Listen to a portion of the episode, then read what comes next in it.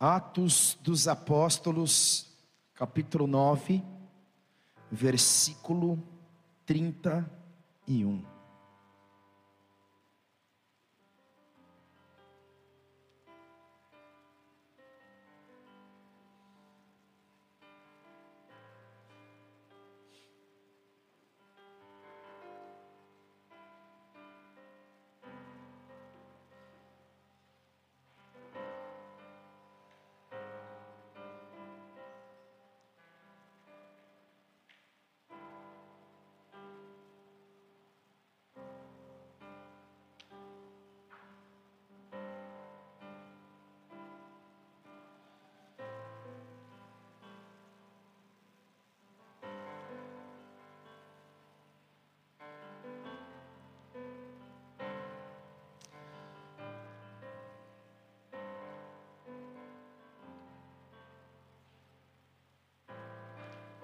Está aqui ou não?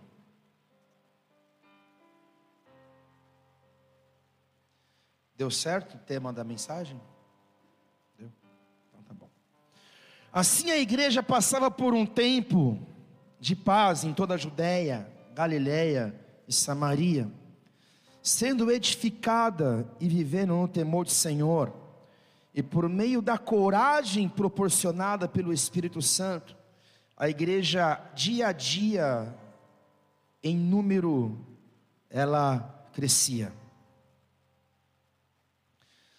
Logo após o advento de Pentecostes, a descida do Espírito Santo, logo após os discípulos, os 120 no cenáculo, serem cheios do poder de Deus, nós entendemos que se nasce a eclésia, a pregação do Evangelho toca o solo dos corações pela primeira vez.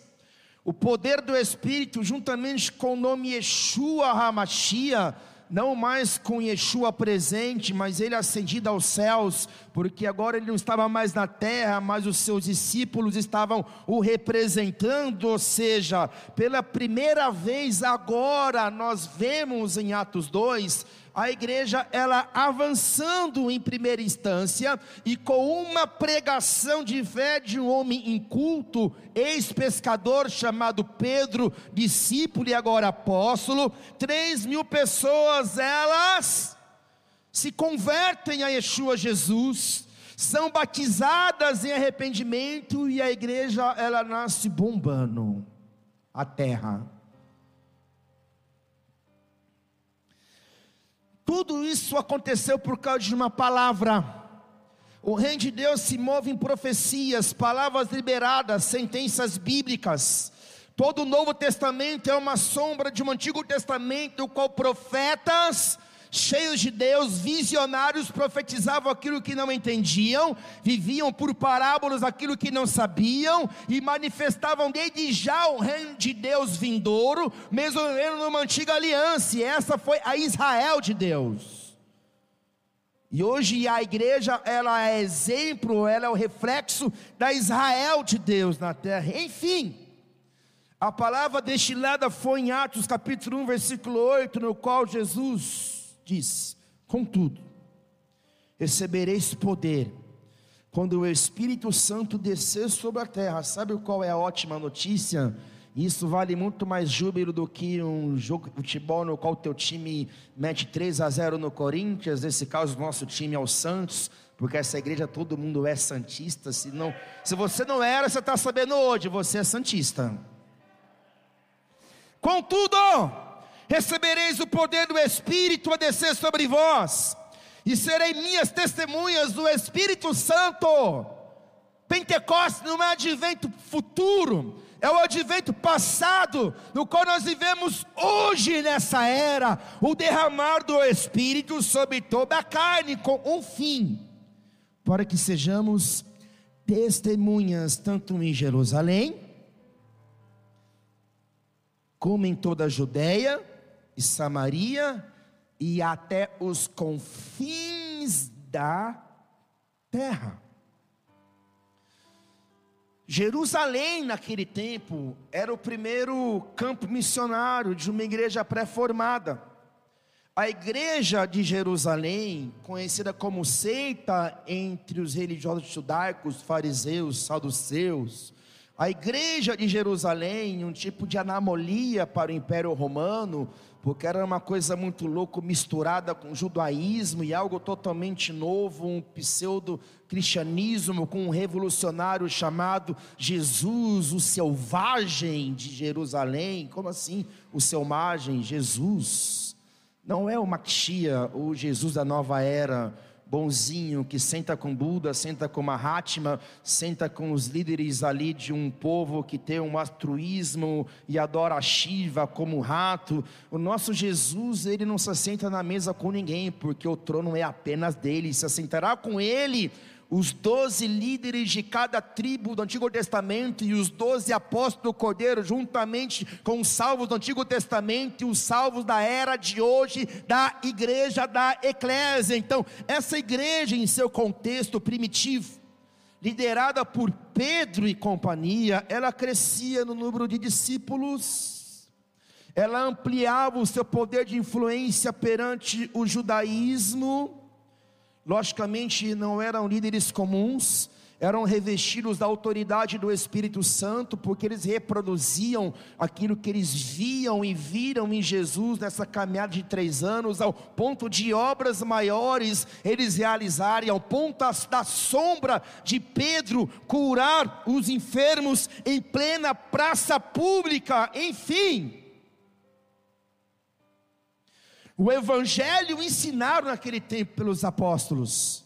Eles não tinham o cânon da escritura fechada, não tinham as cartas de Paulo, como conhecemos, Éfesos, Colossenses, Filipenses, não tinham o livro de Hebreus escrito por um autor anônimo, mas eu coloco na minha conta que quem escreveu o livro de Hebreus foi Paulo, ou seja, eles tinham apenas aquilo que os apóstolos ensinavam, tinham apenas aqui que eles ouviam de Pedro e companhia, que havia caminhado com Jesus ali três anos, e eles viviam então debaixo da revelação do Cristo em meio a Torá, que era Torá, que era o livro da lei, que tinha o Pentateuco, os livros poéticos, os livros dos profetas e assim por diante, e esse destilar da mensagem do reino de Deus, da mensagem que Jesus ecoou, que é arrependei-vos, porque chegado o reino de Deus foi o suficiente para transformar o mundo em Jerusalém, para colocar de cabeça para baixo a religião judaica, para transformar pescadores incultos, incapacitados, em revolucionários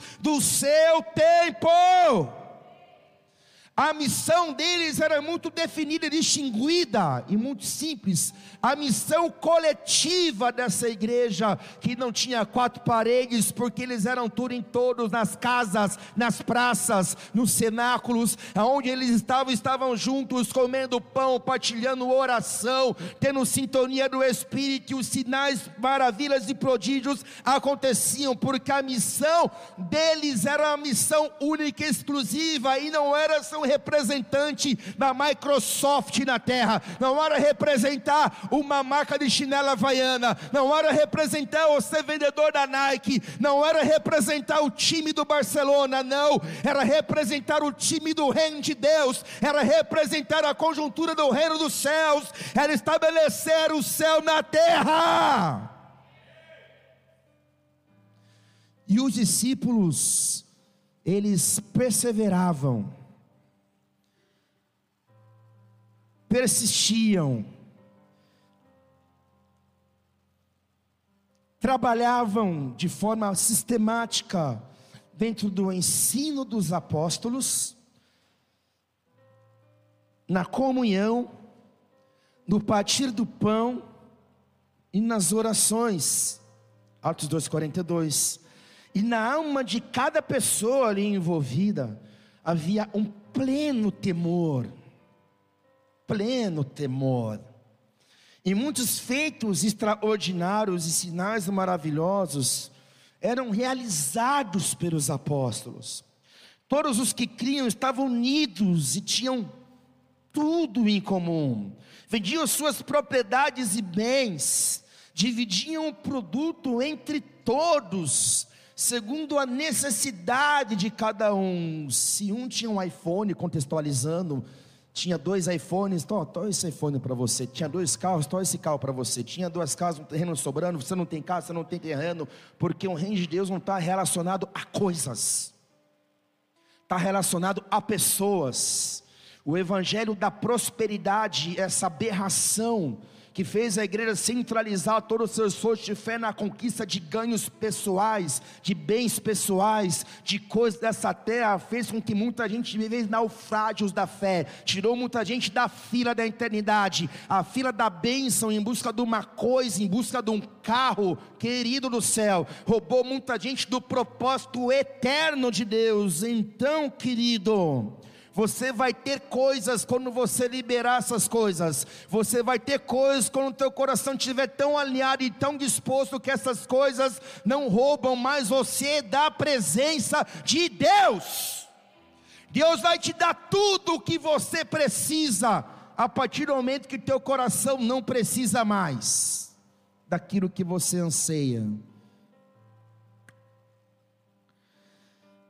Então eles estavam juntos partiam pão em casas, participavam das refeições com alegria, sinceridade de coração, louvando a Deus por tudo e sendo estimados por todo o povo, havia o respeito do povo, cara, quem olhava de fora olhava, mas que povo legal, que igreja legal, que povo simpático, que povo alegre, e assim a cada dia, o Senhor juntava a comunidade as pessoas que iam sendo salvas. Então, essa igreja primitiva do primeiro século, eles viviam um boom, uma expansão, um crescimento qualitativo, não apenas numérico, porque crescimento numérico de uma igreja não é reflexo de crescimento do reino. Uma igreja ela pode ser numericamente inchada, inchada de pessoas vazias, de pessoas hipócritas, de pessoas mentirosas, de pessoas falsas, de pessoas que até não nasceram de novo e não viveram conversão, e muito menos vão herdar salvação, são simpatizantes da fé, não são embaixadoras do reino, entende isso? Que isso é latente aos olhos de qualquer um, não precisa ter muita instrução, porque isso é fato no meio da igreja da nação, mas nesse caso, essa igreja em Jerusalém, ela vivia a realidade do céu, o céu tocava a terra e transformava a terra numa realidade do reino do céu, então a terra se tornava uma realidade do reino de Deus, afinal, como eu já disse, havia comunhão, havia unidade, havia necessitados, mas suas necessidades eram sanadas pelo próprio povo que tinha tudo em comum, havia orações, intercessões, havia o estímulo do povo, e havia sobrenaturalidade, sinais, curas, maravilhas, prodígios, visitações angelicais, ou seja, tudo aquilo que nós entendemos por um avivamento está no livro, está no livro de Atos, e esse é o nosso padrão. Então, então, então, desculpa a gritaria, mas eu não consigo pregar de jeito. Pela ótica humana, isso é magnífico, né? Não é pecado, sem problema algum. Afinal, quem aqui não quer viver paz? Levanta a mão. Eu não quero viver paz. Quem aqui não quer segurança? Quem aqui não quer ter provisão financeira? Quem aqui não quer ter prosperidade?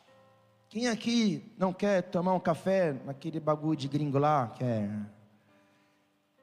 Nome daquela cafeteria famosa lá? Starbucks. Quem não aqui não quer pegar um ir num cinema decente que tem 3D, multi-D e assim por diante? Quem aqui não quer comer um japonesinho no final de semana porque a gente é filho de Deus? Comer uma picanha e tomar uma Coca-Cola porque nós somos crente? Todos nós. Só que na ótica de Deus havia uma coisa errada no meio deles. Olha o que fala Romanos 14, 17. Porque o reino de Deus não é comida nem bebida, mas justiça, paz e alegria no Espírito Santo. Uau, ótimo. Só que na ótica de Deus, eles estavam felizes na ótica humana, eles estavam felizes, estavam satisfeitos com suas próprias vidas, o modelo de cristianismo pregado e ensinado e vivido estava dando certo, mas na ótica do céu, e eu não sei se você sabe disso, e agora eu vou desanimar um pouco você, porque agora você vai estar sabendo e você se torna responsável por tudo aquilo que você ouve e pratica ou não pratica, e um dia você vai ser cobrado de cada palavra e cada informação e cada direção que você deu resposta ou não deu resposta, que é pior. Mas aqui no texto, nós entendemos que Deus olhava para eles e pensava assim: Adão, a tua vida está muito em paz, eu vou te dar uma Eva para te causar problema, porque você está muito feliz. É brincadeira. Então Deus olhava para aquela comunidade e falava: Não, não foi esse meu projeto original. Está muito perfeito, está muito Éden, Está todo mundo rico, todo mundo comendo, todo mundo se alimentando. É brincadeira, mas é verdade. É para aliviar um pouco a paulada que você vai tomar nas costas hoje. Que hoje enverga ou entorta de vez. Mas, aqui no texto, a palavra fala. A palavra fala. A palavra fala que alguma coisa estava fora do lugar. Por quê? Porque a igreja de Jerusalém, ela era a única igreja em Jerusalém. Os judeus eram os únicos que estavam sendo alcançados pelo Evangelho de Jesus Cristo. E a direção de Jesus foi Jerusalém, Cesareia, Califórnia, confins da terra, Catanduva, Pindorama, Sergipe, Índia.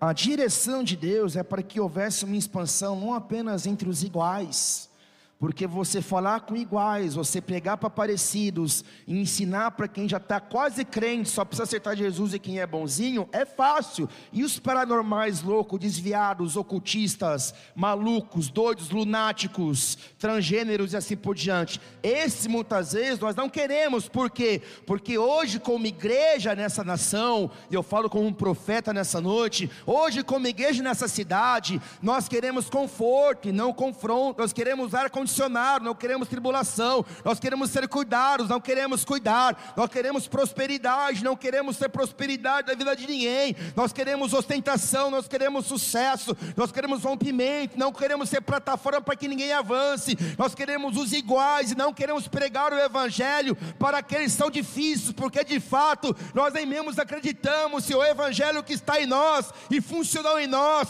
funcionou de fato, vai funcionar com as pessoas que estão em nossa volta, porque porque nós paramos no processo de conversão e vivemos apenas uma parcela boa e maravilhosa do Evangelho e não queremos a labuta, não queremos o serviço, não queremos o progresso, não queremos o posicionamento, não queremos o confronto, porque achamos que o confronto e a batalha e a expansão e a guerra da pregação do Evangelho, o expulsar demônios e os curar enfermos, não faz parte da minha Bíblia. Então, querido, se não faz parte da tua Bíblia, rasga o livro de Atos, rasga o livro de Mateus, rasga o Novo Testamento, se converte a uma coisa que não é cristianismo, porque o cristianismo, segundo C.S. Lewis, não é uma religião confortável, é uma religião desconfortável. Quer viver reino de Deus? Tenha coragem, tenha coragem, tenha coragem, tenha coragem, tenha coragem, tenha coragem e tenha disposição de abrir tudo por amor a Ele, porque se você não tem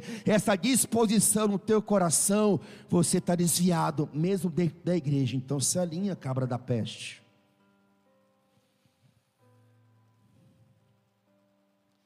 a igreja ela não avançava.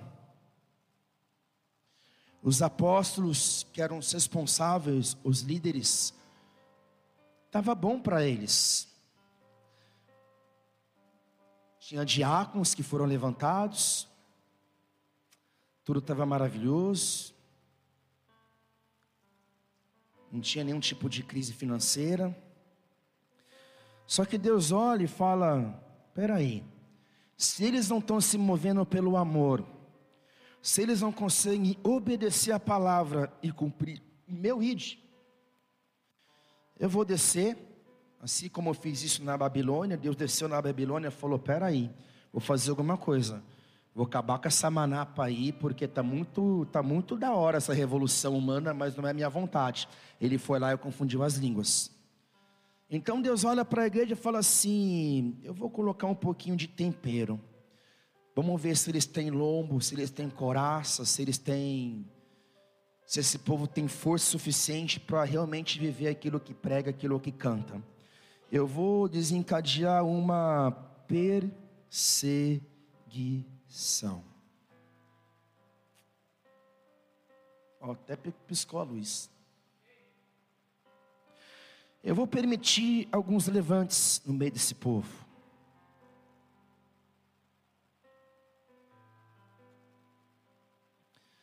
Eu vou permitir algumas coisas que vão fazer com que esse povo saia da caixa. Olha o que fala Hebreus 12, versículo 27. Ora, esta frase, ainda uma vez, indica a remoção de coisas que podem ser abaladas, isto é, as coisas criadas, para que permaneça o que não pode ser abalado. Não ache você que você está isento dos abalos de Deus, que tudo aquilo que é criado, e nós somos seres criados, tudo aquilo que existe na face da terra pode ser abalado, poderá ser abalado. Nos dias desta igreja primitiva que estava feliz em quatro paredes, interessante, eles não tinham liturgia, eles não tinham estrutura, eles não tinham muitos obreiros formados, eles não tinham estilo de culto definido, eles não tinham placa de denominação, mas eles não tinham mais o vigor, mais o ânimo, mais a alegria, eles não tinham mais o avanço, eles tinham, não tinham mais sabor, cara do céu. Eu posso ter tudo e não ter nada. Eu posso ter obreiros e não ter obreiros. Eu posso ter diaconato e não ter diaconato. Eu posso ter estrutura e não ter estrutura. Eu posso ter cadeira e não ter cadeira. Porque eu posso ter todo esse ambiente de localização de culto, mas se não tiver a presença de Deus, eu não tenho coisa alguma. Então, olha só que interessante.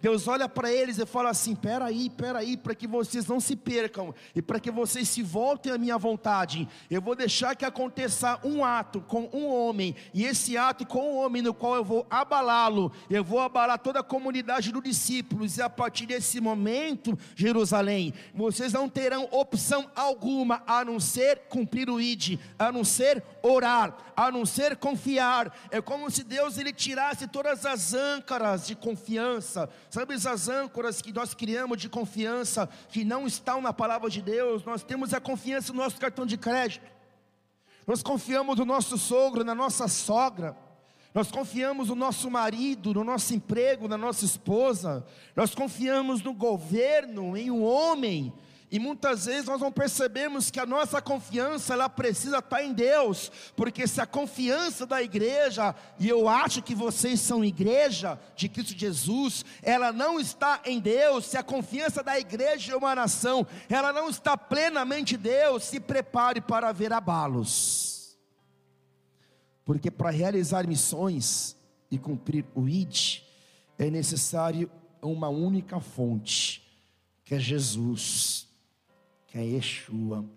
Me desculpa as últimas, as, as, as outras fontes, me desculpa as outras fontes, me perdoa as outras fontes, se você se sente entristecido, mas aquilo que nós vivemos hoje um pouco sobre nação, é culpa do coach, que nos prepara como indivíduos a viver o nosso egoísmo, que potencializa os nossos dons, que não fala de arrependimento, que não fala de batalha cultural, que não fala sobre igreja, eclésia, batalha espiritual, que não nos ensina sobre autoridade de cumprir o ID, querido, só tem uma cartilha, não dá para inventar roda, e é interessante que Jesus disse que nos últimos dias se levantariam falsos cristos falsos profetas, e você acha mesmo que um falso profeta, ele vai chegar em você com um diabo assim, com uma corrente na mão, ele vai chegar em você com uma com uma com uma com, com uma colher assim, ele vai chegar em você com um rifle, com uma espada, não, ele vai chegar sorridente, ele vai chegar simpático, ele vai chegar ursinho puff carinhoso, ele vai chegar com uma conversa mole e doce, falando que você é o centro do coração de Jesus, ele vai estar na internet com uma luz meio baixa, com milhões de seguidores, ele vai escrever livros assim: viva teu propósito, potencialize os seus dons, ganhe dinheiro, cumpra teu destino. Ah, que papo furado, querido do céu, tudo isso é uma parte do Evangelho, mas não é todo o Evangelho, porque o Evangelho sim é transformação de vida, é renovação de mente, é perder para ganhar, é abrir mão de si mesmo. O Evangelho sim é crucificar o seu eu, para que o Cristo manifeste. O Evangelho sim é batalhar a fé, é exercer a autoridade dos domínios espirituais, porque nossa batalha não é contra carne e sangue, é principados e potestades. O Evangelho genuíno, ele se envolve, ele se preocupa, ele interage, levanta líderes da política, na educação, nas artes, na religião, levanta pessoas na esfera da sociedade. O Evangelho genuíno, ele capacita o homem e a mulher de Deus a cumprir o chamado, a estabelecer eclésia, a formar discípulos.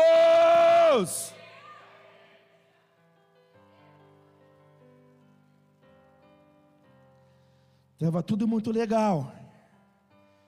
Só que recapitulando, o coach não é evangelho. Muito claro. Tá bom? Estou alinhado com a visão do apóstolo. Não é. É um câncer. O evangelho está na Bíblia. Leia a Bíblia. Não substitua a Bíblia por livro. Livro não é Bíblia. Leia a Bíblia. Se você não lê a Bíblia e só lê livros, um dia, fazendo uma parênteses nessa, nessa, nessa mensagem, eu tinha lido 300 livros, 300. Minha cabeça estava assim, ó, um mundaréu de informação e minha vida estagnada e eu brigando com Deus. Aí Deus falou comigo assim: pega esses livros, coloca numa caixa, 300 livros. Peguei esses 300 livros, coloquei na caixa. Coloquei na caixa e cheguei na casa do pastor Eric, que ministrou uma vez aqui há muito tempo, há muito tempo da casa de Israel. Cheguei na casa dele e falei, cara, tô aqui, ó, 300 livros na garupa da moto. Coloquei na caixa dele. Que Deus falou comigo, para de ler livro e começa a ler a Bíblia. Eu leio livros hoje. Eu escuto pregadores, mas a minha fonte se chama a palavra de Deus e Espírito Santo, isso é incontestável. Quem são seus pregadores preferidos? Primeira instância, apóstolo Rina. Segunda instância, posso indicar alguns dos bastidores, mas em primeira instância eu escuto aquilo que Deus fala com ele, aquilo que Deus fala com ele alimenta e norteia a minha vida, porque do contrário eu posso estar numa visão, mas se eu não estou dentro da visão me alimentando com a teologia da missão, da missão que eu sou envolvido, eu posso ver uma divisão e nada na minha vida vai romper, porque eu estou desalinhado com a visão, com o chamado, com a liturgia, com a teologia da casa, e isso é muito sério e Satanás está repreendido, e ele vai cair no nosso meio. Espíritos enganadores de mente sendo agora amordaçados, paralisados, amarrados e denunciados na autoridade no nome de Jesus.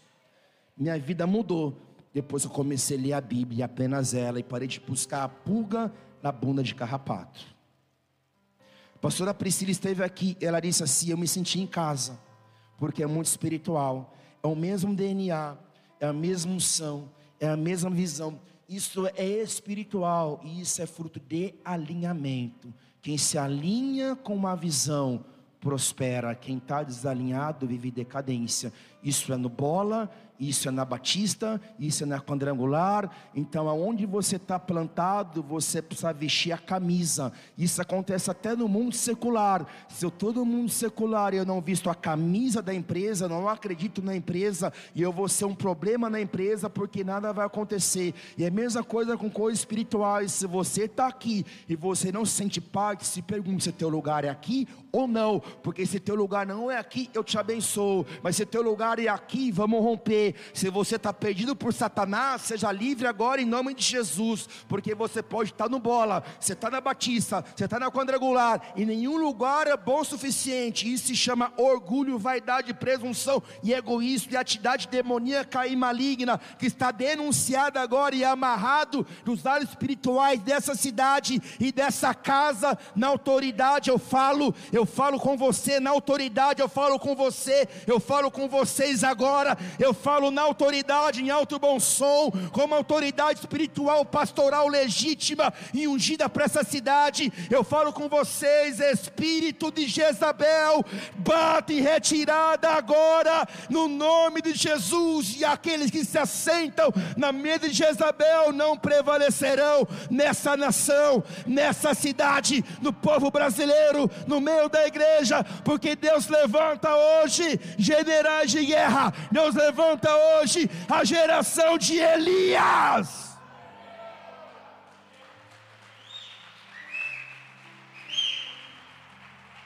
Um dia, estava tudo muito calmo, tinha paz em todo lugar. Aí, tinha uma necessidade no meio do corpo de Cristo. Por quê? Eu vou te dar um exemplo. Um pastor da igreja Bola de Neve, ele ora, ele jejua, ele come a Bíblia para liberar uma palavra. Não é algo assim, ah, vou pregar porque é legal, está na internet. Tem preparo. Os apóstolos na igreja primitiva, eles tinham uma função: trazer a palavra, trazer o fundamento, um ensino. Havia profetas, apóstolos, mestres, evangelistas e pastores. Só que era tudo muito incubatório, estava se formando a visão igreja, que é a visão, o fundamento de todas as visões, que existem ministeriais e famílias ministeriais na face da terra. Então havia uma deficiência, porque em vez de Pedro estar tá cuidando da oração e cuidando da mensagem do culto de domingo, ele estava ali se preocupando com os pães, com a entrega de marmita, que não é errado. Só que não teria como ele fazer as duas coisas ao mesmo tempo. Então começou a se sobrecarregar. Então houve uma direção do Espírito. Houve uma direção de sabedoria. Eu creio que eles leram a, eles leram a história de Moisés. Lembra de Moisés? Moisés estava sobrecarregado com o povo. Tinha muita demanda, cara. Tinha muita coisa para resolver. Chegava o cara lá, porque o outro roubou minha galinha, a galinha é minha. Porque a minha esposa me bateu com um pau de macarrão na cabeça. Ah, porque eram desde coisas sérias a coisas de vida diária. Porque meu cachorro sumiu, o outro deu veneno para o meu cachorro. Porque minha sogra está em casa agora. Aí Moisés falava: para tudo, vamos orar por ele. Então Moisés teve um tempo que estava sobrecarregado. Seu sogro Gerson chegou para ele e falou: Moisés, Espera aí, isso é sabedoria, conselho. Tem muita gente hoje que não aceita conselho, quando a gente dá sabedoria, acha que sabe tudo. Morre na praia, então, morre na praia, fica aí. Não quer conselho de ninguém, acha que pode tudo, que é o pam pam pam, vai fundar a tua igreja. Então, cara, nós vemos Moisés lá, cara, sobrecarregado. E ele, como um líder sábio, ele ouve um conselho do seu sogro, que era mais maduro, embora ele fosse um sacerdote de Mídia, que adorava a Deus e outros deuses, aconselho, cara, na multidão. Escuta aqui, adolescentes.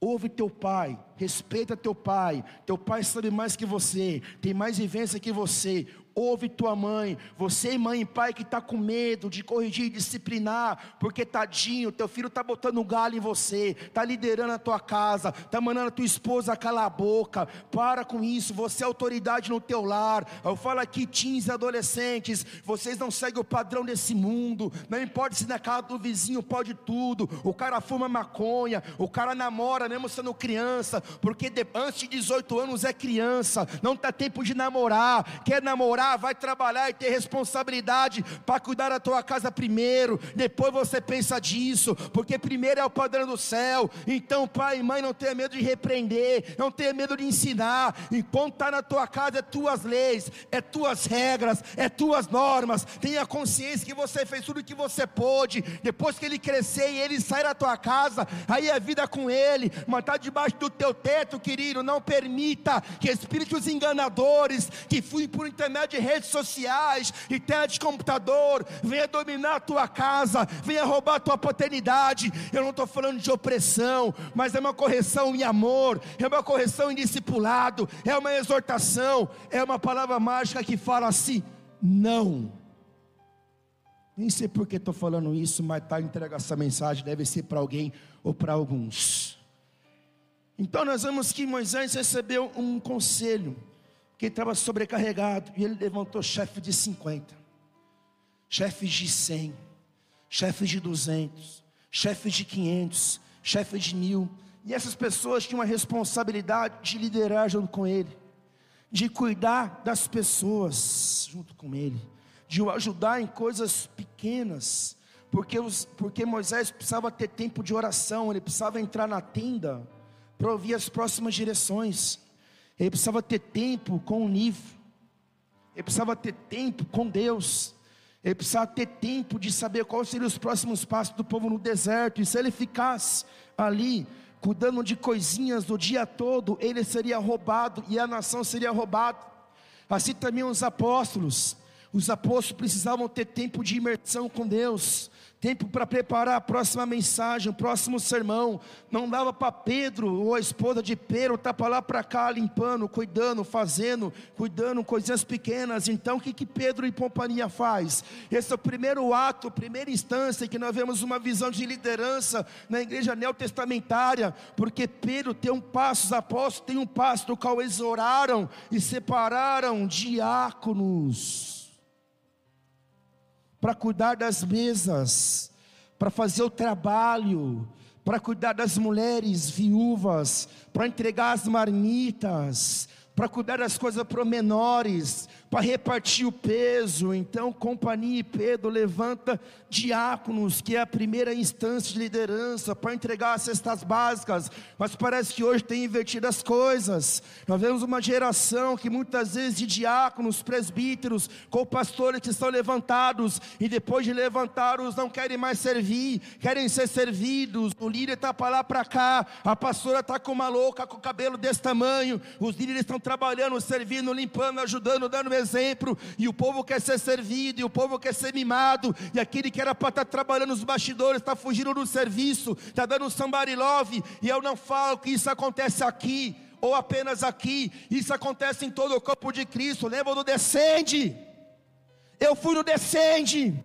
Eu fiquei revoltado com o descende, porque muitos que estavam no descende gritando: me envia me usa, eu quero nações. Eram os mesmos e são os mesmos que não estão dispostos a trocar uma lâmpada na igreja, que não tem disposição para entregar uma marmita, que não se disponibiliza para fazer uma limpeza, que não quer compromisso, quer status quo.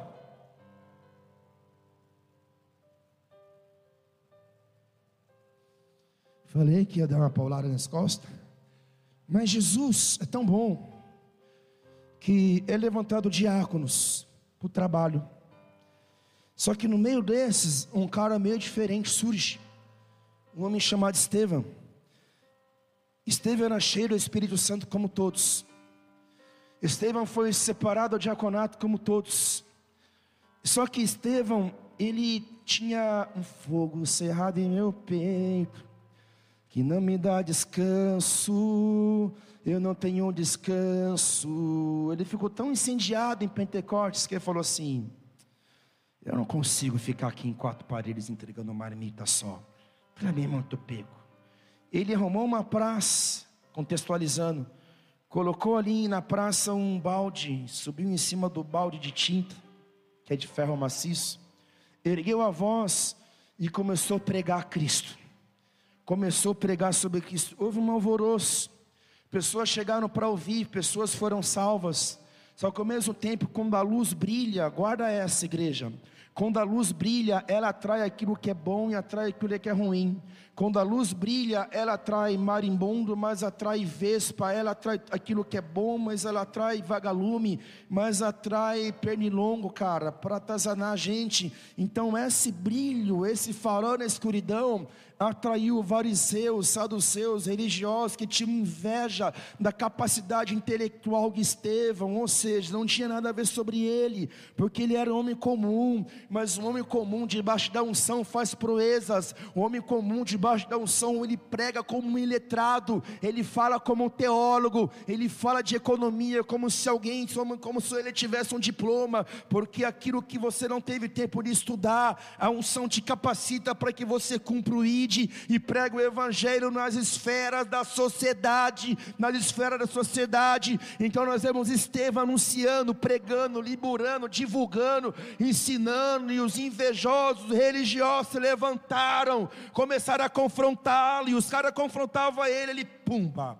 os caras confrontavam ele, pumba. Os caras confrontavam ele, pumba. Isso atiçou o espírito de religião, porque o religião não suporta, o religioso não suporta o confronto. As entidades religiosas não suportam alguém que se levanta, alguém que é mais novo na fé, alguém que não tem tanto tempo de caminhada, alguém que se converteu alguns meses, mas já está pregando, está ensinando, está cantando, está ministrando, está intercedendo. Isso fez ranger os dentes dos religiosos que só tinham a letra, mas não tinham o espírito. Então, querido, o que acontece com Estevão?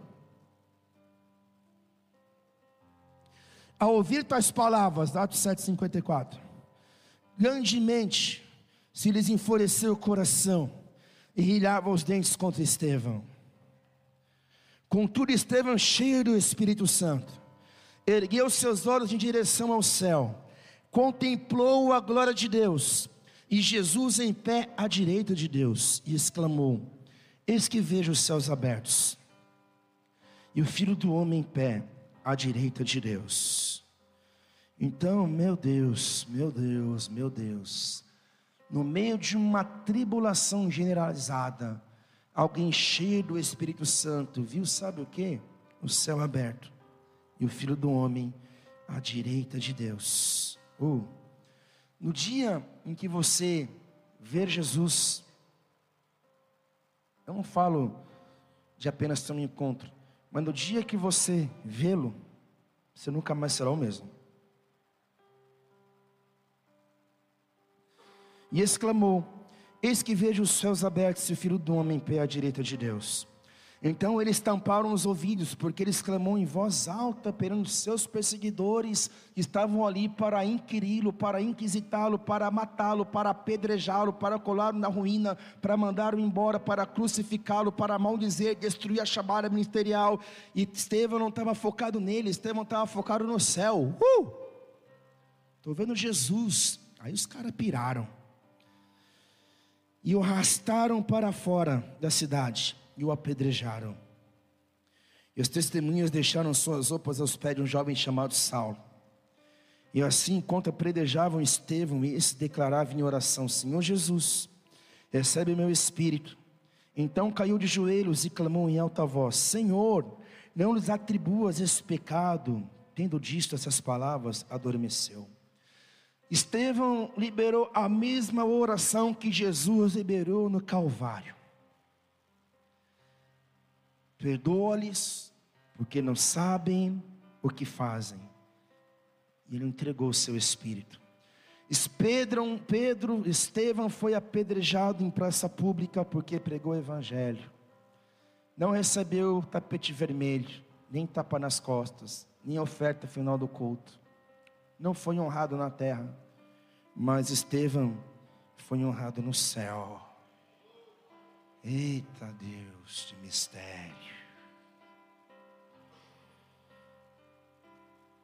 Depois da morte de Estevão, Saulo, que consentia com a morte de Estevão, que ficou como guardião das roupas de Estevão, das vestes de Estevão, esse Saulo então estava aprovando o assassinato de Estevão, e daquele dia estabeleceu-se a morte de um homem desencadeou grande perseguição contra a igreja em Jerusalém. Todos, exceto os apóstolos, foram dispersos pelas regiões da Judéia e da Samaria. Saiba que o inferno lhe só está encontrando um pretexto, um motivo. Era tanto motivo assim Estevão ter pregado em praça pública? Logicamente que não.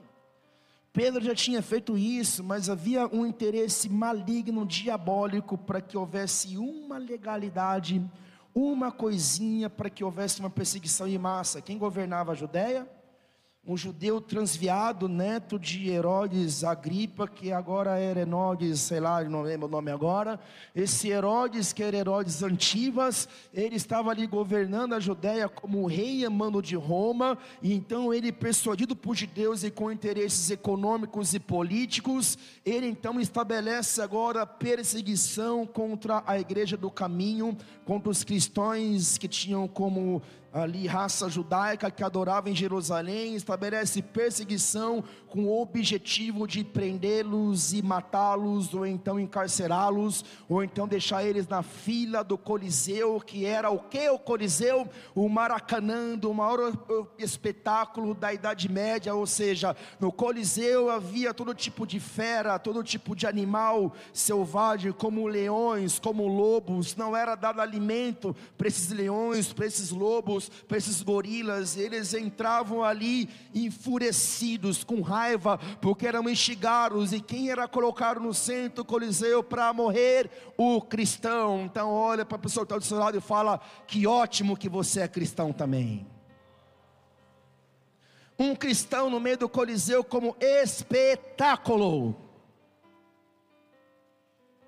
E sabe o que acontecia? Eles eram devorados vivos, e mesmo devorados vivos, eles cantavam, louvavam, adoravam, cultuavam.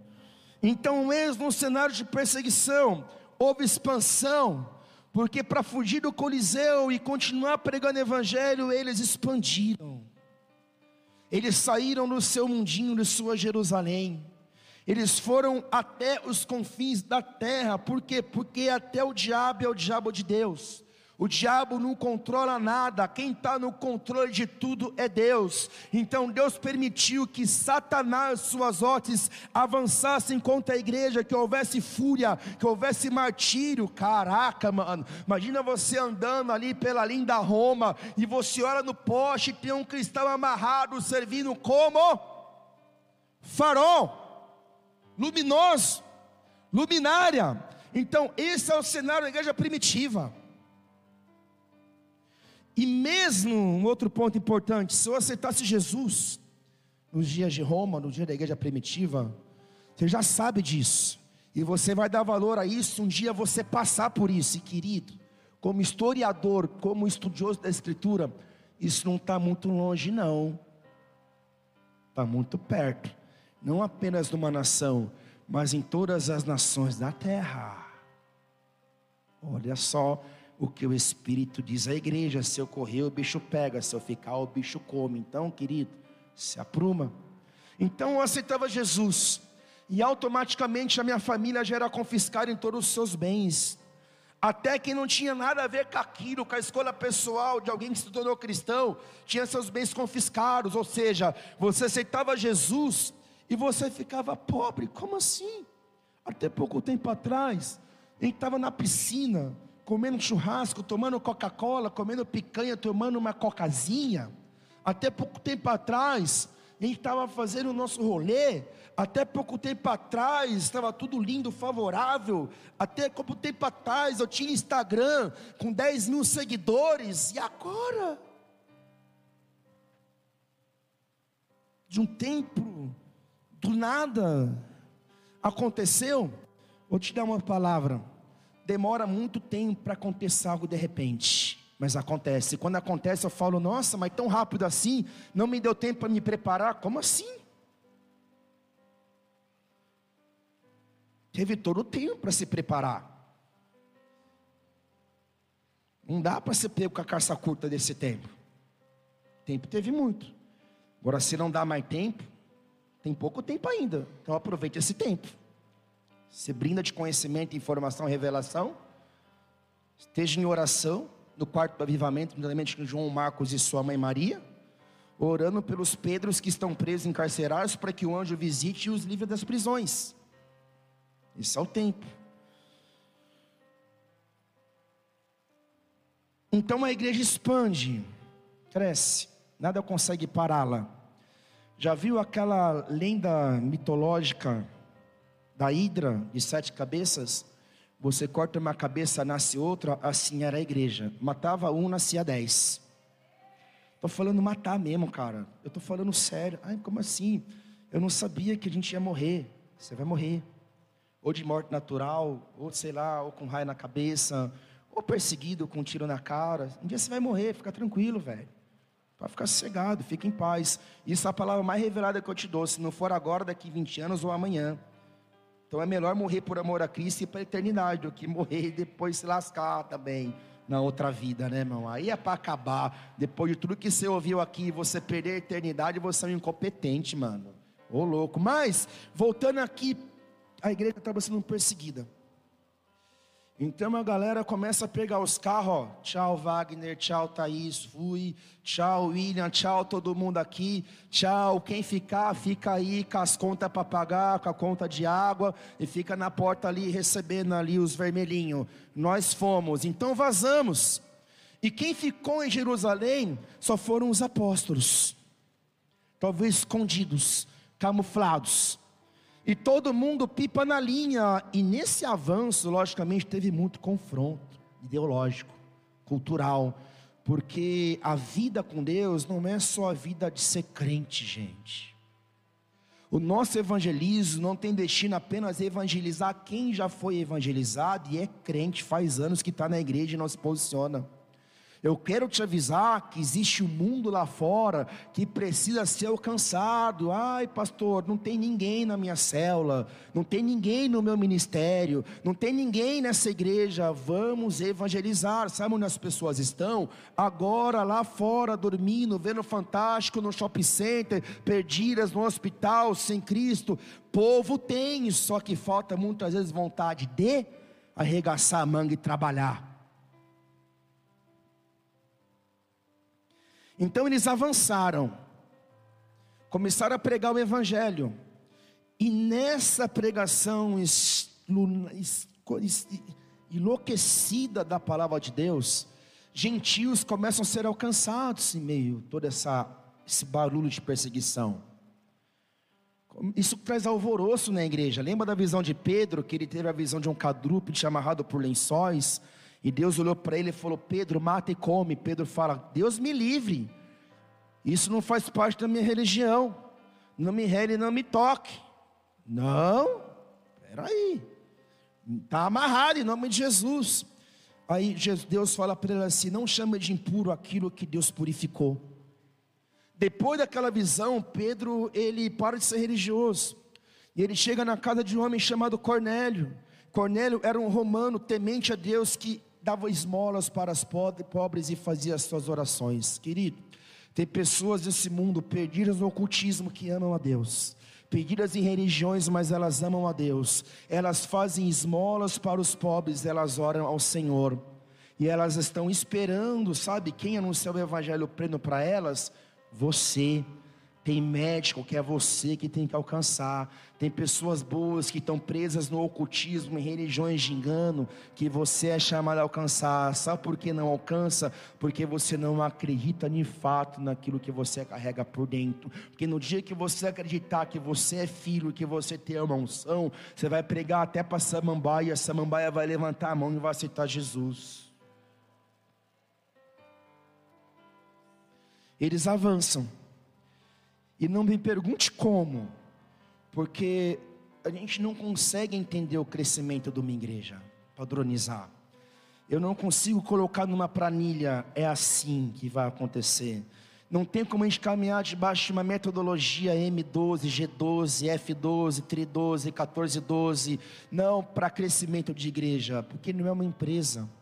A igreja é um organismo funcional espiritual. Nós lançamos a semente, nós lançamos a semente. Hoje eu estou lançando a semente, mas quem faz crescer é Deus, o Espírito Santo, e a tua escolha em abrir o teu coração.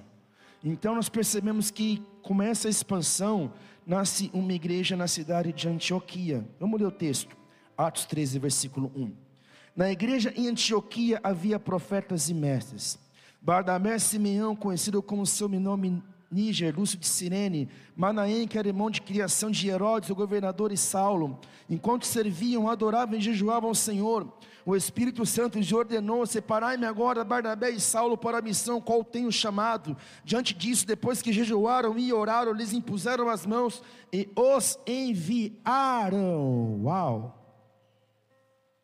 Entenda o contexto. Um homem chamado Barnabé, pai na fé de Paulo, que era Saulo, que introduziu Saulo no meio da comunidade cristã no passado.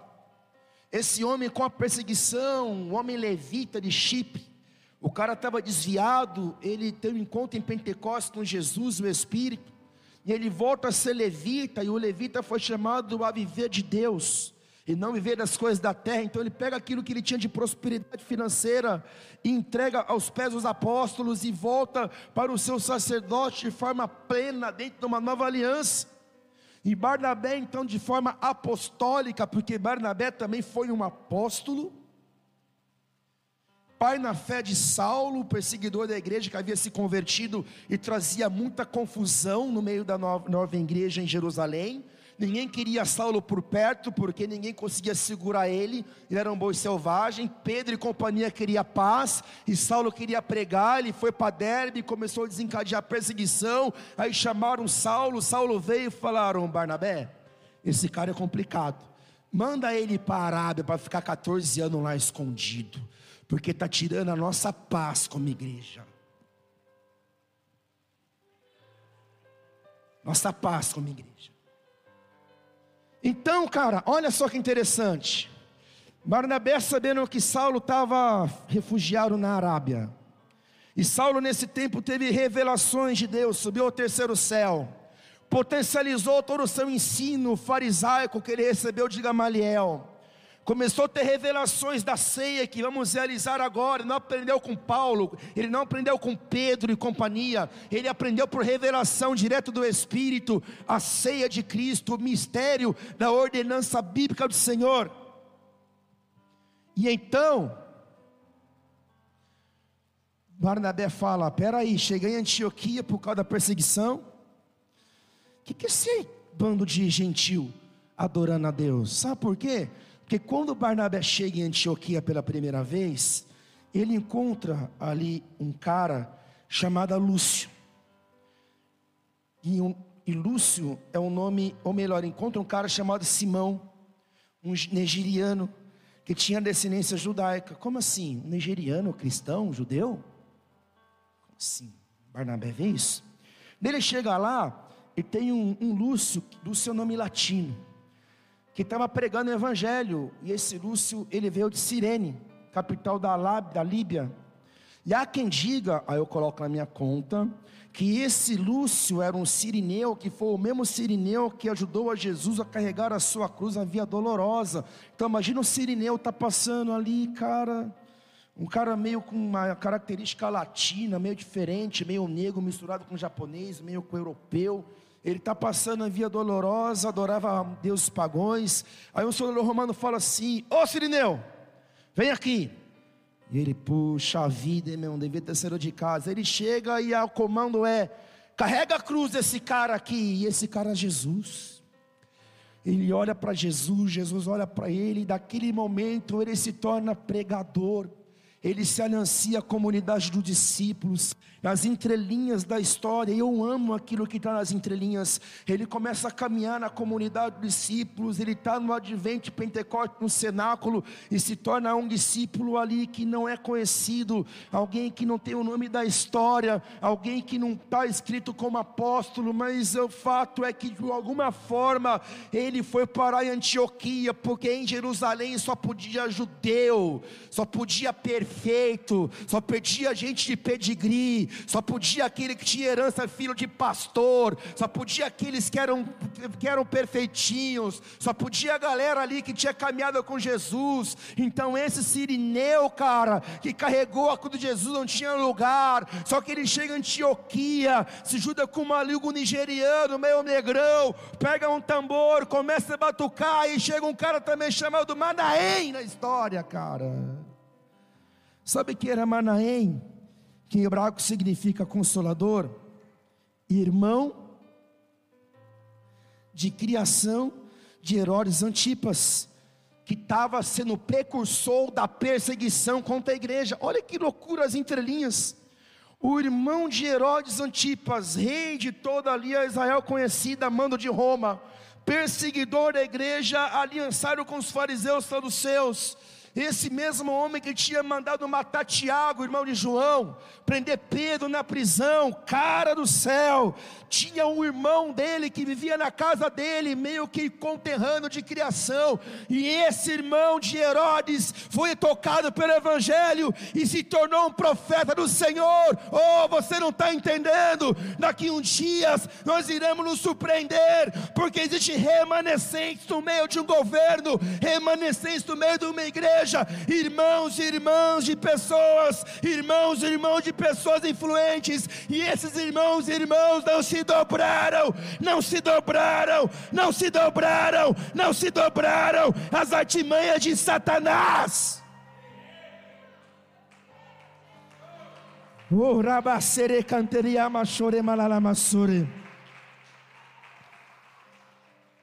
Ele sabia as artimanhas do inimigo ele conhecia Herodes. De Herodes ter que dormir e falar: Cara, eu estou perseguindo a igreja, mas o meu irmão que foi criado comigo desde pequeno, ele é cristão. E pior, estou sabendo que ele é líder de uma igreja em Antioquia. Então, querido, olha que coisa louca.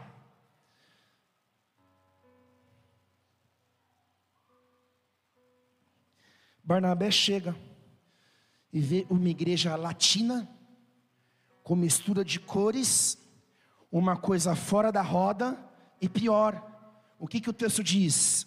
Que eram profetas e mestres da palavra.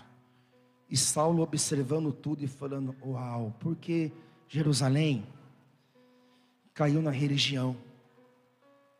Em Jerusalém, que hora que acaba esse culto? Que absurdo esse pastor a semana inteira na igreja. Domingo de Santa Ceia eu venho. Outra vez eu não venho mais. Em Jerusalém tem liturgia. Todo mundo está bem, está feliz, tem comunhão. Deus até opera uma certa instância. Só que nem tudo aquilo que é bom é a vontade de Deus. Só que em Jerusalém, dentro do evangelho arcaico, Jerusalém foi atacada por uma perseguição que obrigou a religião a romper consigo mesmo. Então, entenda onde você está. Você está em Jerusalém ou você está em Antioquia? Antioquia era uma igreja funcional, movida pelo Espírito Santo. Antioquia era um organismo vivo. Em Antioquia, Antioquia era uma cidade romana, pagã, Antioquia era a terceira maior cidade do império, antes de Alexandria e antes de Roma. E numa cidade pagã, ali começou a acontecer um avivamento. Eu entendo que deveria ser tudo centralizado em Jerusalém, o crescimento da igreja primitiva, mas não foi. Sabe por quê? Porque Jerusalém, os crentes de Jerusalém e até os apóstolos do Cordeiro caíram no comodismo. Tá bom aqui. Por que, que eu vou arrumar problema para minha vida? Por que, que eu vou me envolver com tudo isso, cara? Tá bom. Me deixa aqui, vivendo a minha vida, cuidando da minha família. Para que arrumar enrosco? Só que Jerusalém acabou. Desapareceu. A igreja ela não prevaleceu. Agora Antioquia se tornou além de igreja uma base missionária. É como se acontecesse em Antioquia um segundo Pentecostes. E desse segundo Pentecostes, pessoas do mundo todo, raças, cores, línguas ali anunciando, pregando, liderando uma igreja gentílica. Então, querido, guarda essa com você. A nossa base como fundamento missionário não é Jerusalém, porque embora Jerusalém fosse uma igreja perfeita, eles falharam em cumprir o ID. A nossa base missionária é Antioquia. Antioquia, o resto do mundo, aqueles que não deram certo, aqueles que Jerusalém, a religião rejeitaram, aqueles que não tinham talvez muito pedigree e conhecimento, não eram judeus, mas eles tinham, sabe o que? Unção, presença, Espírito Santo. Sabe o que me faz estar de pé e estar nesse mistério de pé? Porque eu sei que aquilo que eu vivo é debaixo da unção, da presença do direcionamento do Espírito Santo, porque se não fosse, já teriam me derrubado nesses sete anos, já teria caído em escândalo, já teria morto, porque os levantes não foram, e não são poucos, mas todos eles são repreendidos, repelidos, neutralizados pela unção, porque é distinto quem tem unção, quem não tem unção. É distinto, porque quem tem unção ou é amado ou é perseguido. Quem tem unção tem coragem. Quem tem unção move, não é movido. Quem tem unção entra em novo tempo. E como que eu cultivo a unção? Na obediência à palavra, na honra, na submissão, na entrega.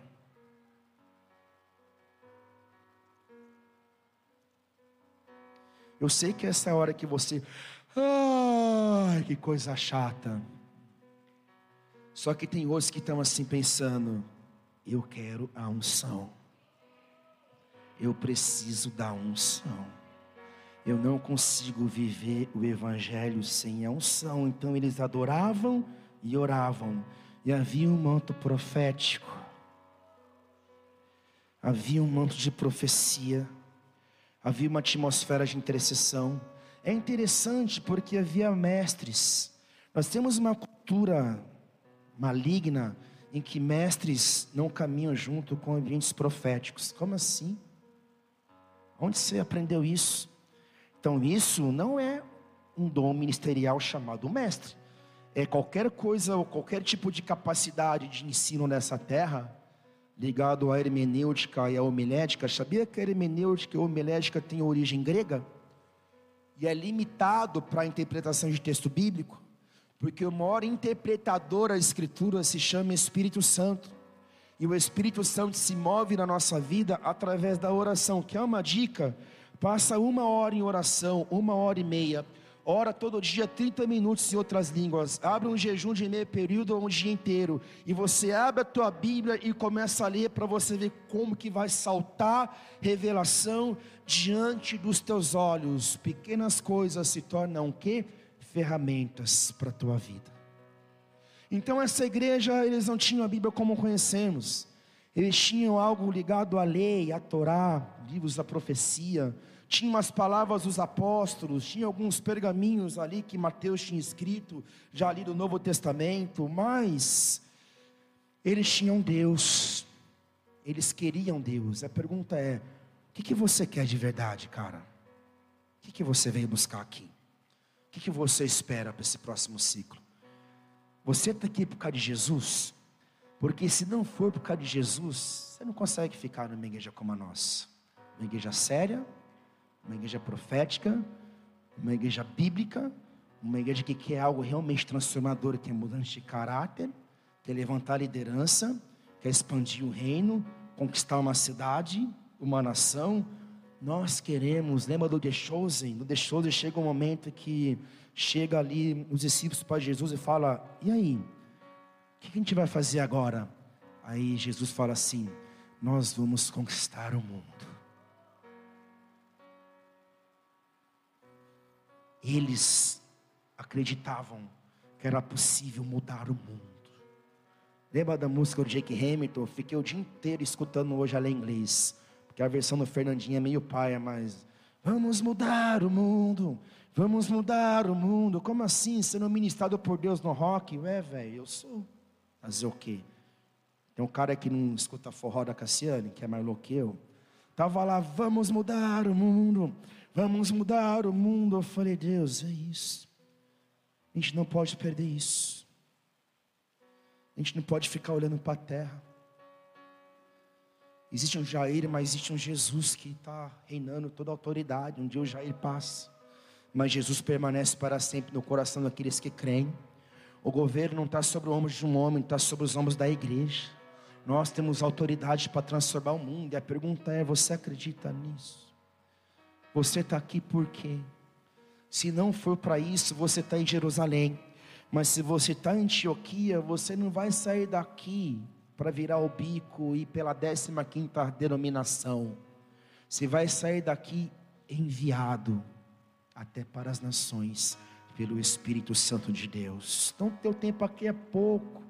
Não salarde de um dia ou em menos pouco tempo que você imagina, você está liderando um rebanho e passando raiva e estresse que nem eu, e aí vai ser minha alegria. Vai, agora você está vendo como que é na pele, alguém tá alguém que é que nem você, ou pior que você, mas vale a pena.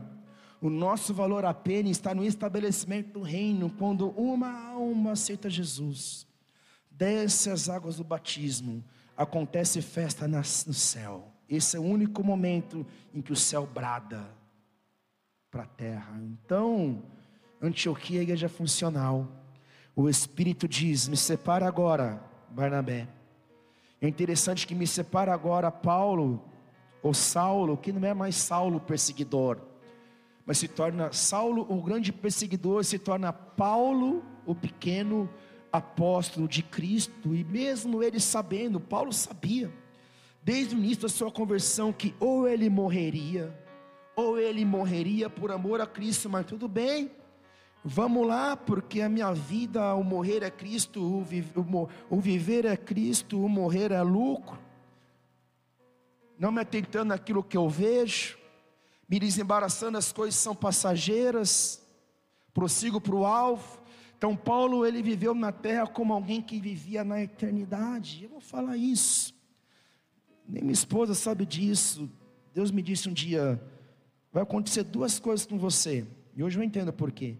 Ou você vai ser preso ou você vai morrer. Por causa do encargo profético. Por causa do encargo profético. O encargo profético, me desculpa, mas não vou conseguir diluir o evangelho para agradar ninguém manda matar, manda prender, porque quando a unção vem, cara, existe um fogo cerrado em meu peito, que não me dá descanso, me dá microfone na mão, não me deixa falar meia hora sobre a Escritura, não tem como, não ter confronto, não ter despertamento. Não tem como uma igreja como a nossa não querer gerar líderes, lideranças, dá trabalho porque é muito melhor a gente ficar todo mundo normal, não cutucar onça com varacura, não mexer com cascavel, não confrontar Jezabel, mas onde nós iremos se só Ele tem palavra de vida eterna? Como que a gente vai ser uma igreja? Me desculpa te falar. Eu sei que o inimigo distorce tudo aí fora. Eu não consigo ser mais ou menos. Tenho muitas falhas, mas eu não consigo te falar que tudo vai dar certo, porque pode ser que nada vai dar certo, só que para Deus vai dando tudo dando certo. Eu não consigo não olhar para alguém e falar, cara, essa pessoa, ele vai viver o chamado, uma chamada, é muito melhor deixar tudo quieto como está, mas não dá para deixar quieto como está, porque, cara, tem um fogo cerrado. Jeremias, mesmo sabendo que ele podia perder a cabeça, como ele foi jogado num poço, porque os profetas do seu tempo falavam assim: haverá paz e segurança. Eram os coaches do Antigo Testamento. Vai dar tudo certo, você é o melhor de Deus. Jeremias, aí o rei falava para Jeremias, o filho Acadias, falava, chama Jeremias lá. Jofanias chamava, chama Jeremias lá. Pergunta o que, que esse cara tem. Os reis já ficava meio assim: ah, Jeremias é fora do quadro, cara. Jeremias não caminha com a gente. Vamos perguntar o que Jeremias pensa. Jeremias fala assim: vai ter paz e segurança. Aí o rei falava: Fala a verdade, Jeremias. Cara, vai todo mundo morrer, vai ser todo mundo preso, vai ser todo mundo queimado. Babilônia vai invadir aqui, vai ser tentando de cativeiro. Aí Jeremias era lapada nele e ele chorava, porque ele falava: Deus, por que, que o Senhor me deu uma mensagem tão pesada? Por que, que deu uma mensagem leve? Só que Deus está na tempestade, Deus não está na calmaria. Deus está no estrombo, no confronto, no alinhamento. Sabe qual a palavra que é boa? É a palavra que você sai daqui com raiva de mim. Pode ficar com raiva, cara. Eu sei que você tem raiva, que você me odeia. Pode ficar. Um dia, um dia você vai me agradecer, porque o que vai te salvar não é passar a mão. O que vai te salvar é confrontar o teu caráter. É melhor ser alguém pobre, íntegro, do que alguém rico, avarento, presunçoso, medíocre, ladrão, bandido, corrupto de urna. Você entendeu o que eu estou te falando? Então nós vemos Paulo sendo enviado com Barnabé. Meu Deus, uau, que momento magnífico. Só que não dá tempo nem de Paulo e Barnabé respirar. Porque agora, depois desse envio poderoso, eles estão aonde? No campo missionário. E no campo missionário, olha que interessante, dirigidos, portanto, pelo Espírito Santo. Cara, foram dirigidos pelo Espírito Santo. Desceram a Seleucia, dali navegaram para Chipre. Chegaram em Salamina, proclamaram a palavra de Deus nas sinagogas judaicas. E João Marcos a seguia para auxiliá-los. Depois de atravessarem toda a ilha até Pafos, encontraram um judeu chamado Bar Jesus, que praticava feitiçaria e era falso profeta. Espera aí, cara. Acabei de ser ungido, separado, enviado. Acabei de ser ungido, separado. Puxa, sou diácono. Puxa, sou líder de célula. Puxa, agora acabei de ser levantado. Opa, que legal, estou liderando o ministério infantil, bacana, sobreiro agora da casa. Uau, só que no mesmo instante que vem a alegria, mano, se prepara para a lapada. Eu me lembro que eu fui separado, ungido pastor, infelizmente, no Allianz Parque. Foi separado ou ungido? Não sei. Foi dois momentos, né? A gente foi separado missionário, ungido missionário no Allianz Parque, para Catanduva. Depois fomos ungido pastor na sede, tempo de um ano de tempo. Aí, cara, eu lembro que a gente estava no Allianz Parque sendo separado, aquela alegria, aquela comoção. Puxa, o apóstolo Rina colocou a mão na minha cabeça, né? Uau, que magnífico, né? Você já, você já até chora quando vê ele vindo na tua direção. Nossa, só via na TV, na foto, ele é gente, ele tem corpo, ele veio, orou, orou por mim pela pastora, magnífico. Na mesma noite, a unção missionária já começou a funcionar, porque a gente não tinha lugar para dormir na cidade. A gente ia dormir na casa de uma pessoa, não deu certo. E tá aquele o pau, o pastor Jair dentro do carro com a gente, a casa dele lotada de gente, a família que não era, não era nem casa dele, era a família da família da pastora da casa. Vamos procurar hotel para dormir. Achamos um hotel. Só que não era hotel. Entramos, pagamos, entramos no quarto. De repente você escuta no outro quarto. Tome, labacá, talamaná, quitoribamá. Só rola, rola a coxa. Aí imagina, você sai do céu. Então de repente você está no inferno. Aí a pastora já estava aquela cama que você fala, meu Deus. Olhei embaixo da cama, eu falei, amor, não olhe embaixo da cama. Você não olha. Tinha tudo lá despacho, tudo usado, tudo. Ficamos em cima da cama, pastora dormiu encolhida, eu tive a hombridade de tomar banho naquilo ainda, misericórdia. Acordamos de manhã, a pastora já olhou e falou: Amor, vamos embora. Eu falei: Que jeito que não vai embora? Sete horas da manhã, não tem ônibus. E era na rua da sede. Chegamos na sede, o pastor Jair chegou e falou: O que, que vocês têm? O que, que a Angela está com essa cara? Eu falei: Não é, pastor. Não era hotel, era motel. E na placa estava hotel, mas era motel. Ficamos a noite inteira lá. Dele, ah, para de coisa, para de coisa. Aí a Ângela, é, vou embora. Enfim, entramos no culto. Conferência profética, né? É tudo muito intenso, tem que vigiar muito. Você está no céu, está no inferno. O diabo não quer que você recebe. Entramos no culto, ficamos na noite na comando de pastores e viemos embora para cá. Por que, que eu estou falando? Eu estou falando que os espíritos malignos, eles identificam os ungidos, eles atacam os ungidos, aqueles que estão debaixo de legitimidade, de envio apostólico, de comando, de bênção, de honra, de paternidade. Esses eles atacam. Aqueles que não estão, ou eles são alvo de opressão, ou eles são instrumento de rebelião numa comunidade para causar. intriga, para tentar nos afetar e derrubar um Moisés, e derrubar um Elias. Eu falo que o nosso maior inimigo não é nem a bandeira vermelha, e nem a ideologia, nem a política vermelha. Nosso maior inimigo não está lá de fora, está lá de dentro, porque muitos ainda não entenderam o reino, não entenderam o seu lugar, não entenderam a submissão, não entenderam, cara, que são filhos, não entenderam que em igreja, e muitas vezes são agentes de divisão, dissimulação. Ontem a pastora Averina me procurou, falou assim: Ô, oh, vem aqui. Esse rapaz que está aqui, tal. por quê, pastor? Que ele está dissimulando as ovelhas, cara. Está dissimulando, está denegrindo. Eu falei: posso falar uma coisa? Não é com você. Porque no tempo do pastor Jair era a mesma coisa. Foi dez anos ele vivendo a mesma coisa. Dez anos maquinando nas entrelinhas.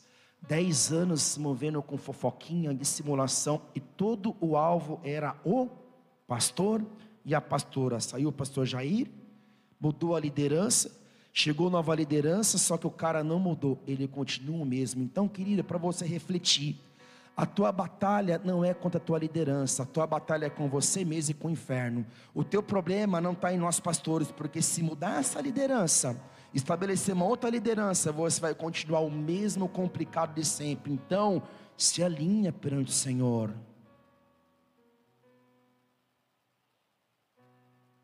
Saulo, Paulo, confronta então o espírito de feitiçaria. Na mesma hora, na bandeja, já vem um falso profeta chamado Bar Jesus. É até interessante, né? Tem tanto Jesus, como eu já disse, esse cara chamava Bar Jesus, falso profeta, feiticeiro. Ele estava desviando até as pessoas do caminho da igreja. Esse político chamado Sérgio Paulo, por um cônsul, alguém de evidência e importância, era alguém que era persuadido pela sua magia. Paulo e Barnabé chegam e esse cara começa a aceitar Jesus. Sabe quando você começa a ensinar uma pessoa, a discipular uma pessoa, mostrar o caminho? Aí chega um enviado do inferno e acaba com tudo que você construiu. Isso está cheio, cara. Está cheio. Isso me irrita. Se tem uma coisa que me tira do centro, eu estar tá discipulando alguém, colocando alguém no lugar e vem alguém com uma visão diferente, contamina a pessoa e desconecta a pessoa de mim. Ou vem de dentro, ou vem de fora, ou é até pastor de fora que vem. A pessoa está sendo discipulada na obediência, o cara vem de fora e vem e fala: Vamos lá tocar na minha igreja? Te dou cargo. Rouba o discipulado, cara. Acaba com a vida. Tira o cara do tempo, do time. Então esse feiticeiro, Bar Jesus, que não era Jesus nada, estava contaminando esse Sérgio Paulo, estava contaminando ele, cara. Oh, ele era um cara chama, ele era o mago Elimas. Meu Deus, ele se opunha ao ministério de Paulo e Barnabé.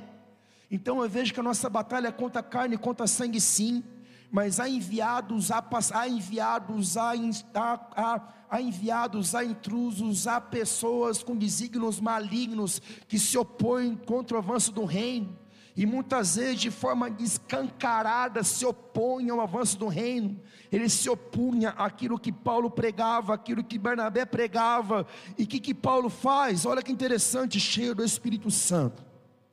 Olhando atentamente para Elimas, o repreendeu, dizendo: Tu estás cheio de toda mentira e malignidade. Rapaz, cara. Tu estás cheio de toda mentira e malignidade. Filho do diabo, inimigo de tudo que é justo. Quando cessará de perverter os retos, caminho do Senhor? Aí Paulo libera um decreto. A teologia convencional, a teologia ursinho carinhoso, não aceita muito isso. Como assim? Como assim? Não tem assim. Está na Bíblia. Paulo olha para esse homem e libera um decreto. Pois saiba que a mão do Senhor é contra ti. Ficarás cego a partir de agora, e não verás a luz do sol por algum tempo. Se eu realizasse uma oração dessa agora, você se garantiria que você não ficaria cego, que você não ficaria perdido, que a mão, se a mão do Senhor viesse, é a mão do Senhor. Sobre você agora, você seria abençoado ou seria condenado debaixo de juízo? Responda para você. E sabe por que Deus muitas vezes não ouve uma oração como essa? Por misericórdia da tua vida. Porque se o avivamento chegasse agora, muitos estariam como Ananias e Safira, pum, caíram no chão mortos. Então muitas vezes Deus tem um avivamento, Deus tem misericórdia, porque Paulo fez uma oração. O feiticeiro ficou cego por algum tempo, para que houvesse arrependimento, e depois de cego, ele tateando rogou a quem o pudesse guiar pela mão o procônsul, observando o que havia acontecido, creu, profundamente impressionado com a doutrina do Senhor. Rapaz, isso é bíblico. Isso deve gerar temor, nosso coração, vigilância, olhos abertos. Cuidado com aquilo que você ouve, com aquilo que você fala, quem está ouvindo, com quem você coloca na tua casa, com os relacionamentos você pode ter amizade com todos, mas se associar, se associar com mantos de engano é uma coisa muito séria. E você pode ser prejudicado. Cuidado, que a igreja é a noiva de Jesus.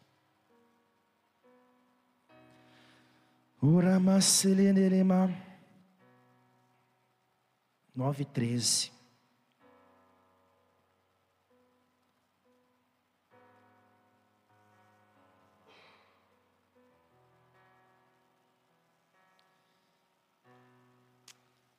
Eu quero orar pelo Júnior e pela Bel, vim aqui. Fica aqui embaixo, posicionado. Pelo Cláudia Janaína, fica aqui embaixo, posicionado. Pelo Daniel e Aline, fica aqui embaixo, posicionado. Pela Rubi e o Ricardo, fica aqui embaixo, posicionado. Pelo William e pela Fernanda, fica aqui embaixo, posicionado. Pelo Romildo e pela Simone, fica aqui embaixo, posicionado eu quero também orar pelo Luan e a Fabiola, fica aqui embaixo posicionado. A gente vai orar.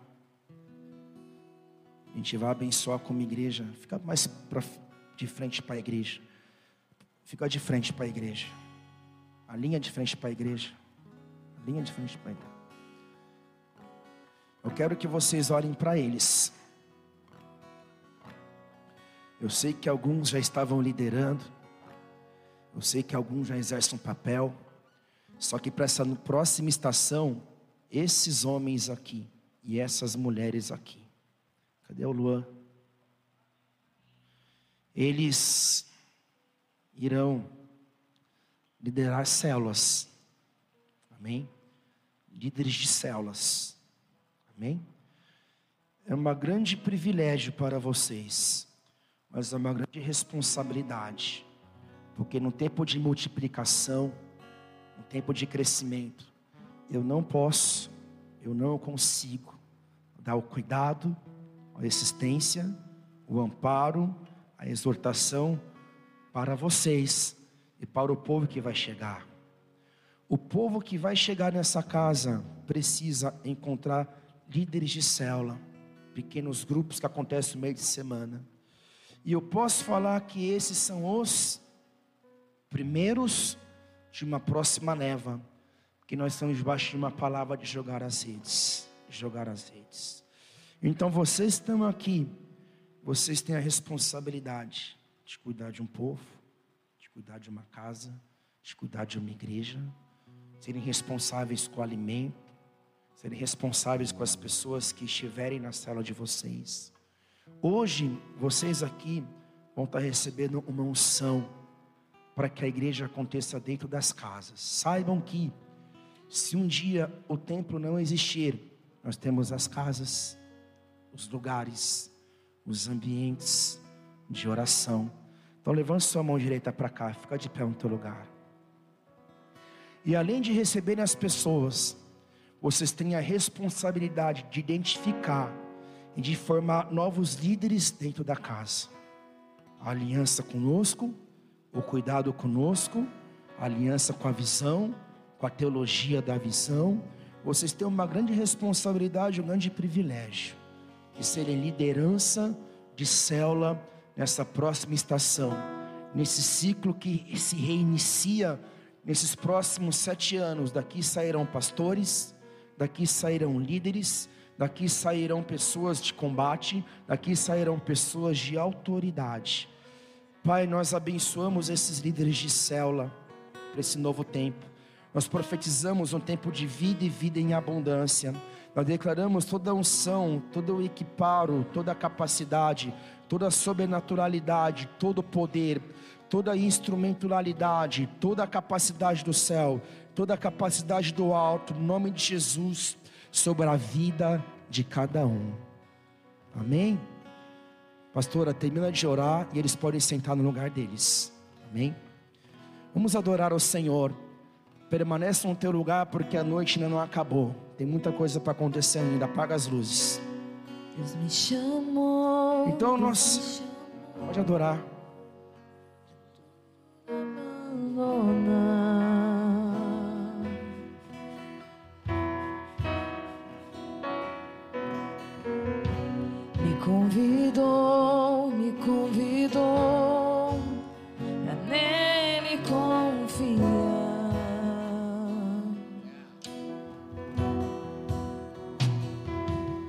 suas mãos. Minha vida é Xere calabassore, calabassore, como fé tem seu altar.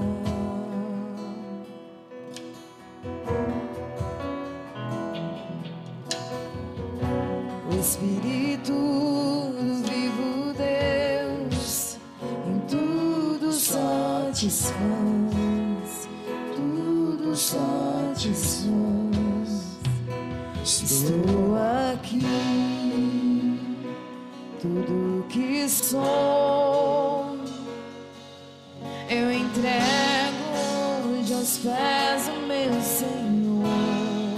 Mãos.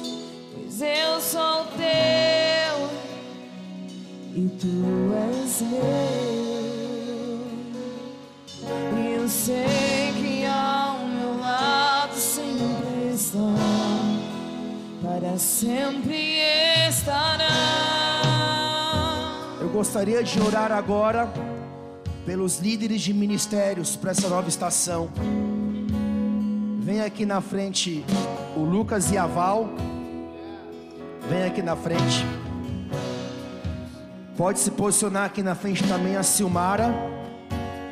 O Lucas e a Val vão liderar o ministério de evangelismo com a entrega de marmitas que acontecerá às quartas. A Silmara continua liderando o ministério de louvor. Aline continua liderando o ministério artéria. Pode vir aqui na frente. A intercessão na liderança do Daniel e da Aline e da Fernanda. Vem aqui na frente.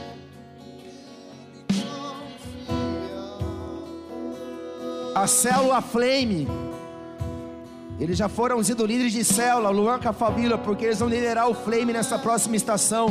Pode vir aqui na frente para receber mais uma nova unção, agora à frente do Flame. Os teens, quem vai estar liderando é a Juliana e a Lili, pode vir aqui na frente.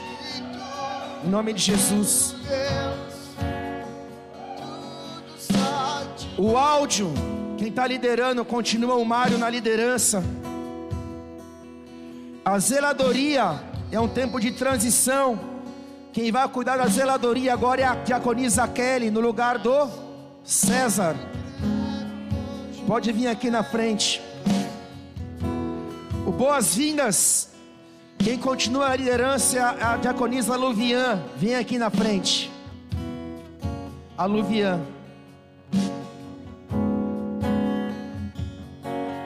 A comunicação, quem continua é o Ricardo. Só que agora vai ser uma, uma liderança dupla, porque o Luan vai assumir a liderança juntamente com ele. O Ricardo vai cuidar das fotografias, juntamente com o Luan. Só que o Luan vai cuidar da parte de edição, criação e postagens. e também na gestação de gerar pessoas no ministério. Então vai ser uma liderança conjunta, vocês vão pensar juntos, não mais apenas o Ricardo sozinho com toda a responsabilidade. O Data Show, a liderança do Romildo, pode vir, Romildo. Ele vai liderar o ministério. Foi incrível, porque eu, eu, eu achava que o Romildo não ia estar no culto hoje. E ele veio no culto. Do Bola Runen, o, último, único ministério de esportes, na liderança do Cláudio. Pode vir aqui na frente, Cláudio. O Ministério Infantil continua na liderança do Rodrigo e da Márcia. O Ministério de Cozinha na liderança da Vivi. Pode vir aqui na frente, Vivi.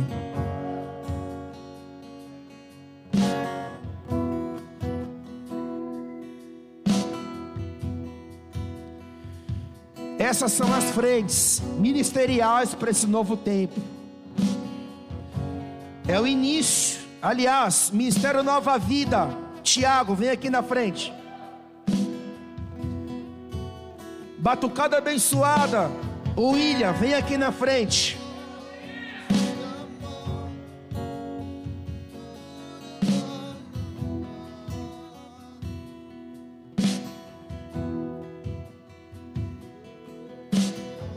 Assim como líderes de célula, vocês têm a grande responsabilidade de nos ajudar a mover os ministérios. Sem vocês, sem vocês, nós não somos nada. Eu com a pastora não conseguiremos, sem liderança de célula, e sem de ministérios, fazer com que essa embarcação ande, alcance velocidade, aconteça. Então hoje eu estou obedecendo as palavras proféticas que foram liberadas nesses dias, estabelecendo liderança de célula, estabelecendo líder, líderes de ministérios. Eu sei que é uma gama pequena, porque nós temos ministérios ainda que são têm necessidades latentes, líderes, latentes de liderança. Então nós sabemos que vocês são os primeiros os primeiros de uma nova leva de líderes. Se preocupem ao mesmo tempo a identificar pessoas do ministério de vocês que têm a condição de fazer o que vocês fazem com mais excelência daquilo que vocês fazem. Gerem líderes dentro do ministério. Ajudem o cuidado com as pessoas. Organizem, incentivem, trabalhem como exemplo. Estabeleça pilares dentro do ministério porque a primeira leva, amém? Nós sabemos que existem pessoas aqui, não é o teu tempo ainda, e alguns já passaram do tempo, e você precisa se posicionar, porque existe uma necessidade latente de liderança, de ministérios, para que haja avanço, e não depende só de mim, depende também do teu posicionamento como igreja, amém, igreja? Amém, igreja?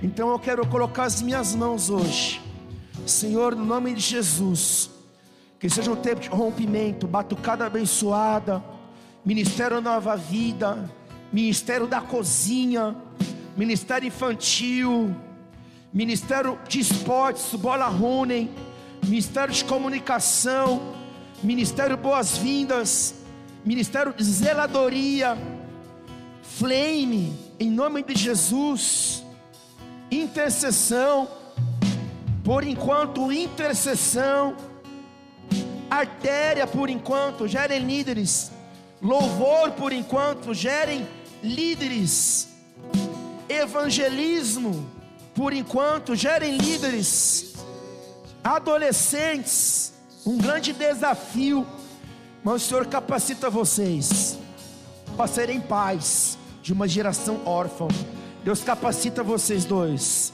para um novo tempo, uma nova estação. Não acho que vocês são incapacitados. Não acho que vocês não conseguem. Tudo que vocês precisam está dentro de vocês para pastorear uma geração, para serem uma voz de direção, de exortação. Os nossos adolescentes, os nossos adolescentes, precisam de uma referência de casal. E vocês são essa referência. Não achem que vocês estão empoeirados. Não achem que passou o tempo, porque é chegado esse tempo.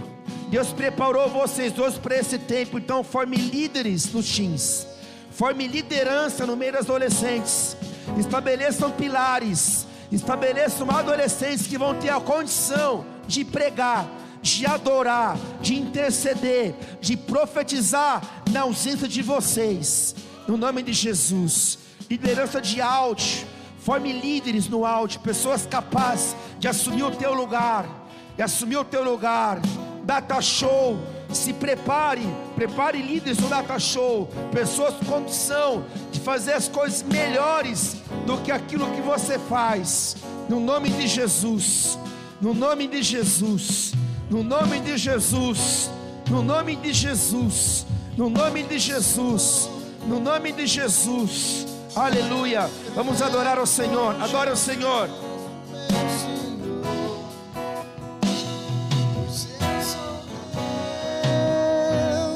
E tu és meu, e eu sei que ao meu lado sempre Podem se está. assentar, em nome de Jesus. Levante suas mãos, continua intercedendo, continua orando, continua clamando, continua buscando.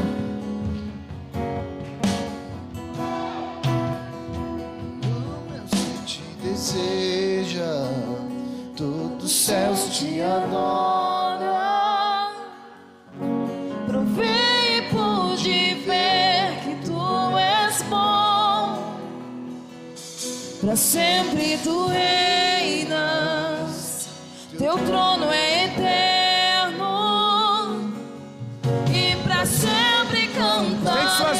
continua adorando, continua adorando,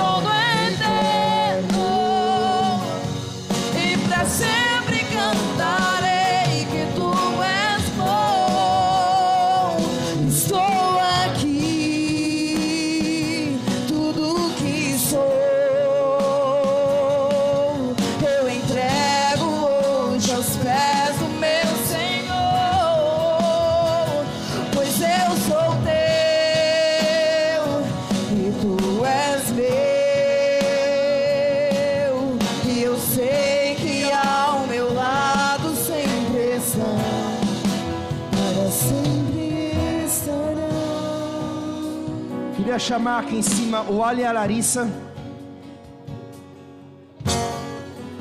Queria chamar aqui em cima o Juliano e a Lili. Queria chamar aqui em cima o Cláudia Janaína. Queria chamar aqui em cima o Júnior e Abel.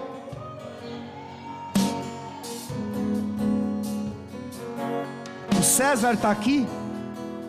O César não está. É uma pena então, Vivi. Vocês vão ter que ficar para a próxima unção. É uma pena. A não ser que ele chegue a tempo. Amém? Podem se ajoelhar aqui em nome de Jesus. Se ajoelhem.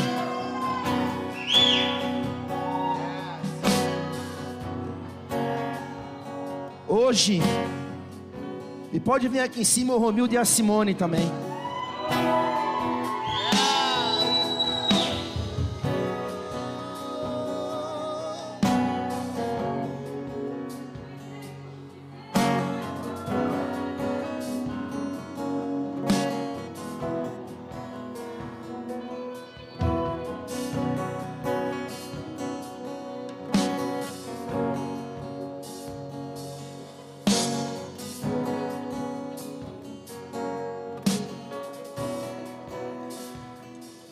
Podem se ajoelhar também. Hoje vocês estão sendo separados ao diaconato. É uma grande responsabilidade. É uma mudança de chave no ministério de vocês.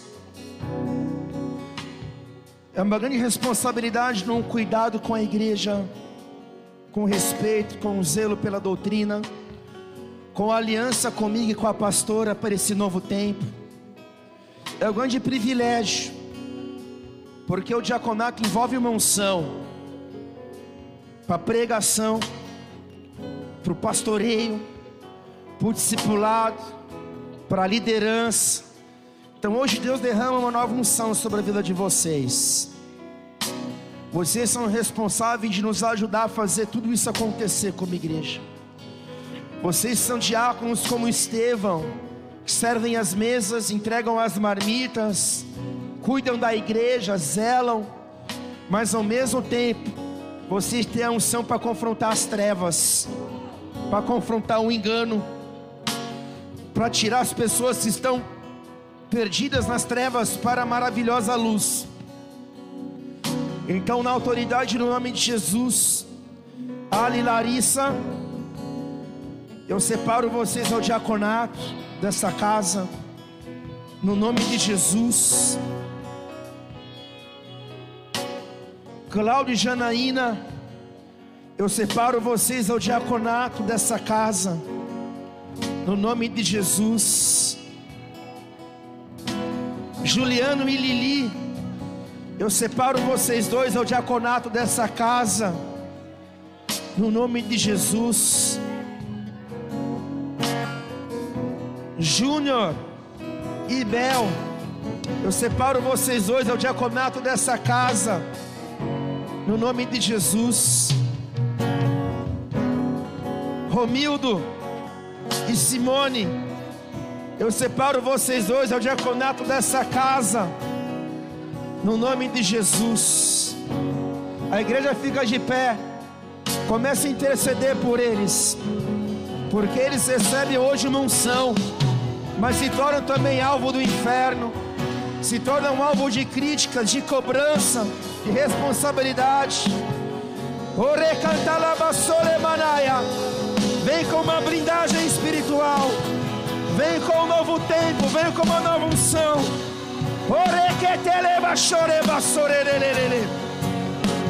Vem com autoridade, Pai. Vem com nova armadura, xaraba sore. Vem com autoridade, xaraba sore. Vem com armadura espiritual, cheio. Baraba sore que tereba choreba sore.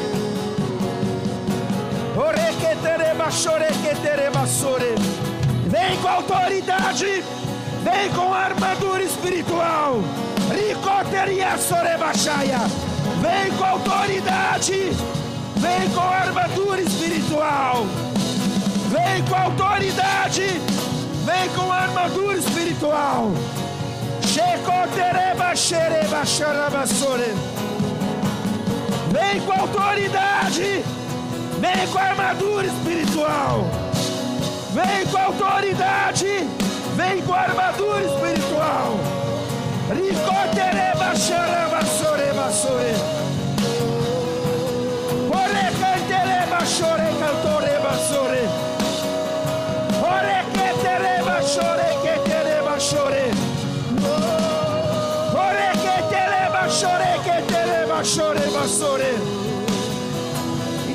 Intercede, intercede, intercede. Intercede, intercede. Intercede, xarabassore.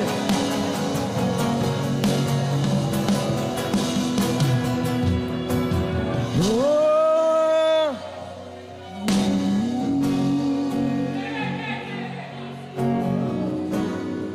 Você que tem um sonho de um sim um dia se tornar um diácono dessa casa, levante suas mãos aos céus.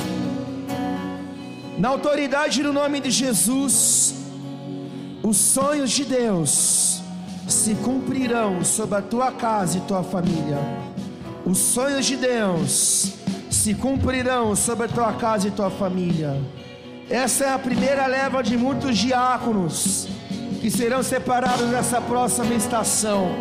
Essa é a primeira leva de muitos diáconos, de novos diáconos que serão preparados nessa nova estação. Em tempo muito recorde, em tempo muito recorde. Serão levantados mais diáconos, mais líderes para essa nova estação, para essa nova estação, em o nome de Jesus, Em o nome de Jesus. Em o nome de Jesus. Crê nisso. Aplauda ele bem forte. Todo o céu te adora. Provei e pude ver que tu és bom, para sempre tu reinas,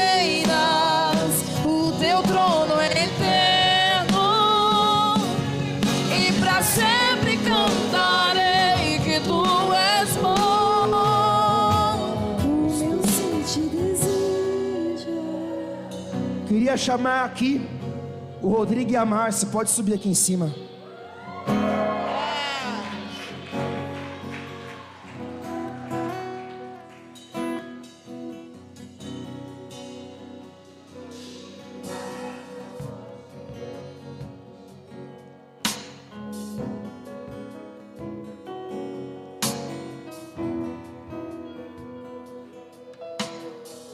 Pode se ajoelhar. Nós separamos o Rodrigo e a Márcia ao presbitério dessa casa.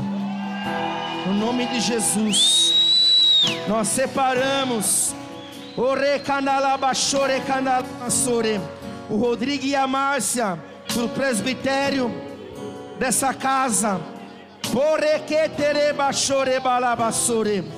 Nós declaramos uma nova unção sobre a vida deles uma nova unção até sobre o presbitério dessa casa. Estende suas mãos para cá, comece a profetizar, comece a orar. Uma unção nova chegando sobre Pindorama. Uma unção nova chegando sobre Pindorama. Um novo nível de patente chegando sobre Pindorama. Um novo nível de patente chegando sobre Pindorama. Um novo nível de patente chegando sobre Pindorama. Um novo nível de unção chegando sobre Pindorama. Intercedam, intercedam, intercedam. Orem, orem, orem, orem. Xerequetereba, xoreca, tereba, xoreca, tereba, xore.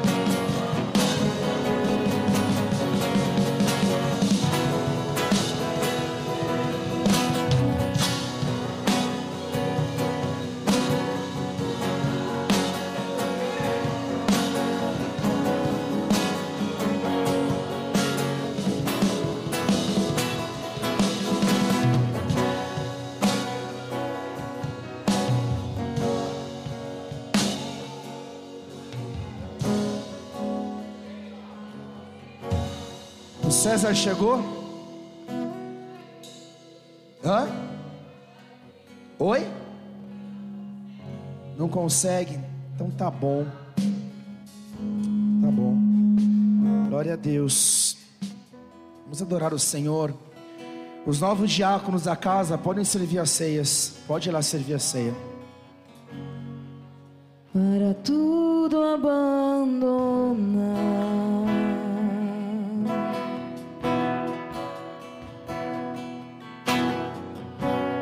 Convidou, me convidou para nele confiar. Levante suas mãos e adore a Ele. Minha vida é, minha vida é como oferta em seu altar.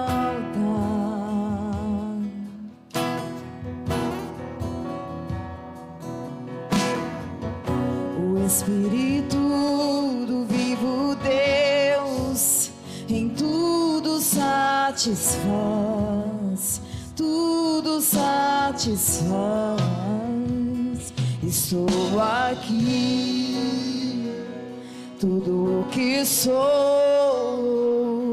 Levante suas mãos e Eu adore. entrego hoje aos pés do meu Senhor, pois eu sou teu és meu. E eu sei que ao meu lado sempre estão, para sempre estará. Então, suas mãos e adore, adore, adore, adore. adore.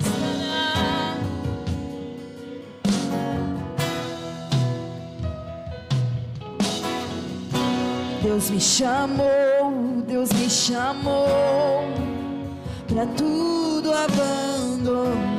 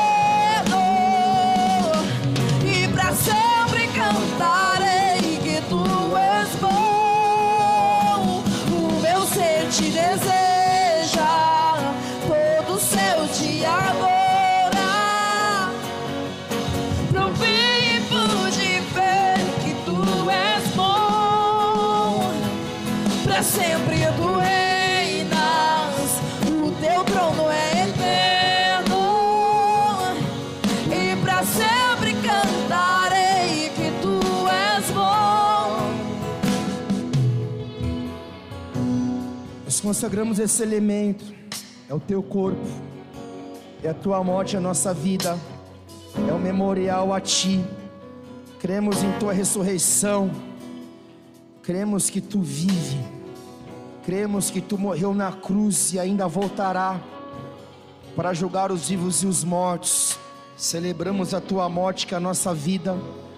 Te pedimos, nos visita nessa hora, sona no nosso coração que não sejamos encontrados nesse momento em dignidade diante do Senhor, porque a ceia não é nossa, a ceia é tua, e não queremos ser contados entre os fracos e doentes.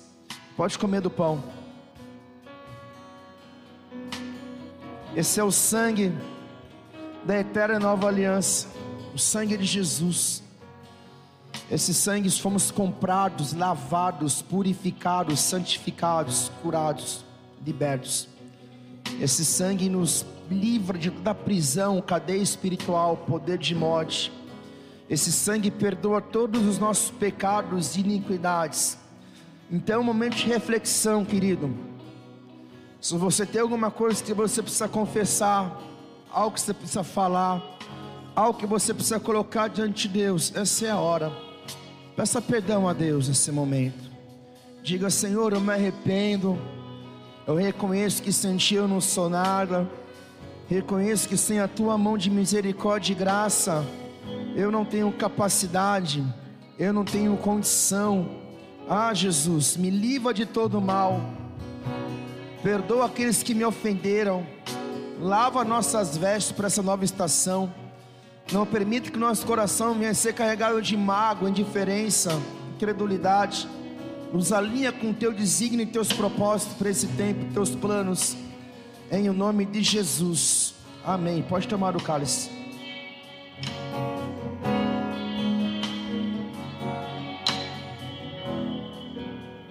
Continua adorando mais um pouquinho. Eu sei que o culto já- estremeceu, sepulcro se abriu e nada vencerá. Ó morte, onde está? O ressuscitou, ele venceu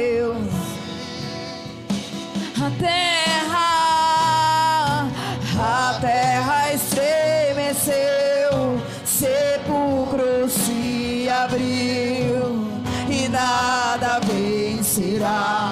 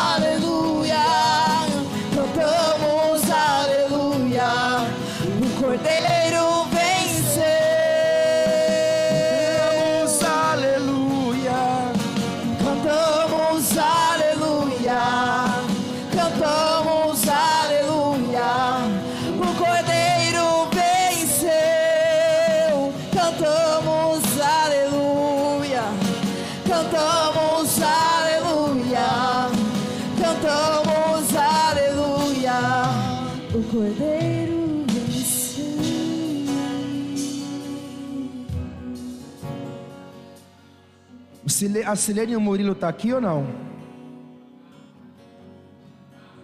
Só tá a Silene ou o Murilo tá aqui? Vem aqui, a Silene e o Murilo. Não? Então vem aqui, Silene. Vem aqui você.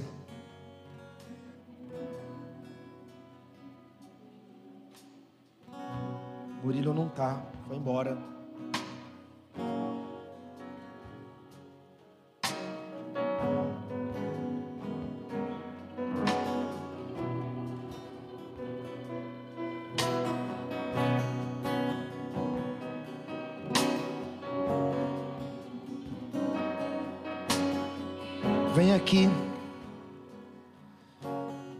Gente vai orar pela Silene.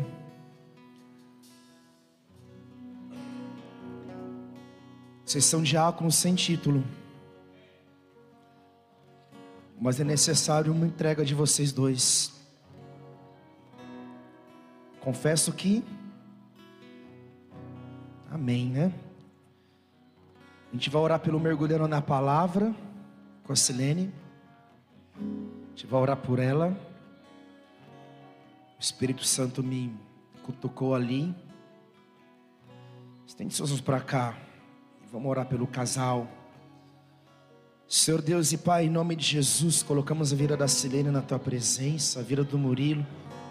Senhor, nós reconhecemos que onde eles estiveram, onde eles estiveram, eles viveram coisas do Senhor. Não que eles não vivem aqui. Nós não entendemos muita coisa, mas o Senhor sabe todas as coisas. Nós abençoamos o mergulheiro na palavra, na liderança da Silene. Nós profetizamos um novo tempo sobre a vida dela, sobre a família dela. Nós oramos por um novo tempo na vida do Murilo. Talvez ele foi embora em razão do trabalho. Então que o Senhor venha com esse tempo de alinhamento na vida desse casal. Que o Senhor venha colocar as coisas no lugar. Nós sabemos que eles têm um chamado do Senhor. Sabemos que a Selene tem um chamado para o ensino. Sabemos da importância, damos passos de fé. Muitas vezes são poucas pessoas na sala, três, quatro. Selene, forme líderes na sala, nem que seja com três, quatro pessoas que te ouvem. Forme pessoas que vão fazer aquilo que você faz melhor do que você. Pessoas que vão fazer aquilo que você faz a tua ausência. Não se incomode com o número. Não leve isso em consideração. Que sejam duas ou três pessoas no mergulhando da palavra. Se você for fiel no pouco, Deus vai te honrar no muito. E desse ministério vai, ser, vai sair mais professores de escola bíblica dominical. Mais professores, então não desanime. Deus já te entregou isso várias vezes. E hoje Ele te entrega de novo. De novo. No nome de Jesus. No nome de Jesus. Amém. Continua orando, continua orando, continua orando, continua orando, continua orando.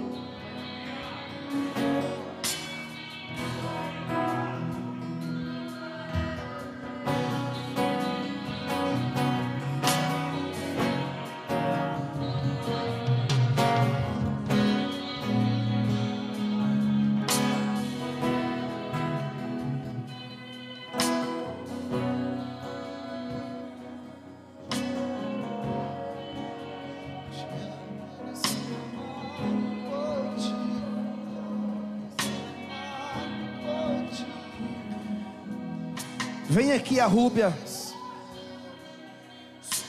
Vem aqui a Silmara. Vem aqui a Aline. Vem aqui a Márcia. Pode ficar aqui embaixo. Pode ficar aqui na frente para a igreja.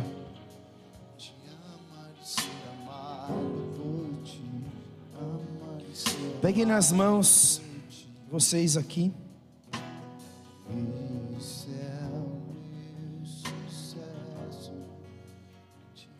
Juntamente com a pastora,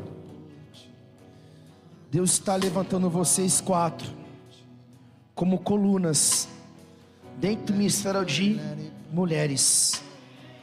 Dentro do ministério de mulheres. Dentro do ministério de mulheres. Dentro do ministério de mulheres. Dentro do ministério de mulheres. Dentro do ministério de mulheres. Dentro do ministério de mulheres. Dentro do ministério de mulheres. Pastora, você vai levantar elas, treinar elas, capacitar elas para fazer aquilo que você faz com mais excelência do aquilo que você faz. E desse grupo aqui, desse grupo aqui, desse, de, desse grupo aqui vai estabelecer uma liderança no Ministério de Mulheres. Deus vai treinar vocês, a pastora vai treinar vocês. Vocês serão coluna nas partilhas de mulheres. Vão auxiliar a pastora. Vão ouvir ela. Vão ajudar ela a colocar e para fazer acontecer as mulheres. Amém? Então Deus capacita. No nome de Jesus. No nome de Jesus. No nome de Jesus. No nome de Jesus. Vocês serão uma corrente. Vocês estarão juntas. A vitória de uma será a vitória da outra. Daqui vai nascer liderança de mulheres. E mesmo que a pastora não esteja presente, vai haver uma liderança de mulheres. Nem vai haver uma liderança de mulheres nessa casa. Levante suas mãos para cá, começa a declarar, começa a profetizar. Te amar e ser amado por ti.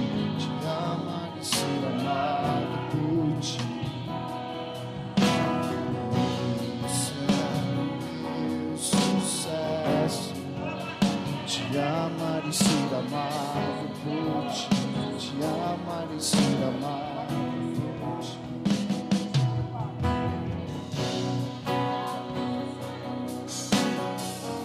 Deixa queimar, deixa queimar, deixa queimar, deixa queimar.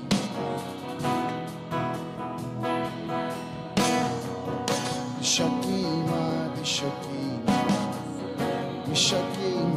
deixa queimar.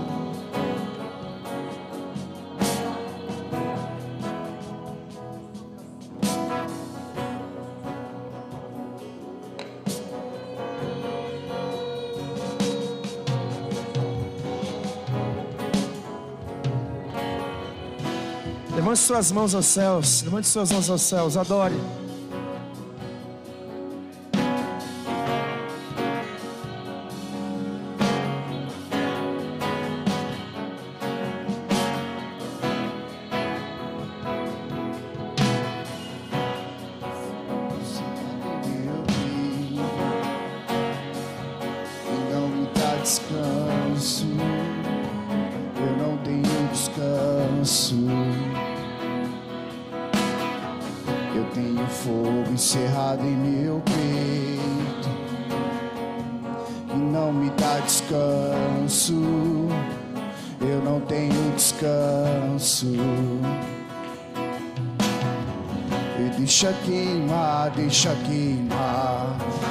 Deixa queimar, deixa queimar. Deixa queimar, deixa queimar. Deixa queimar, deixa queimar. Deixa queimar, deixa queimar. Deixa queimar, deixa queimar.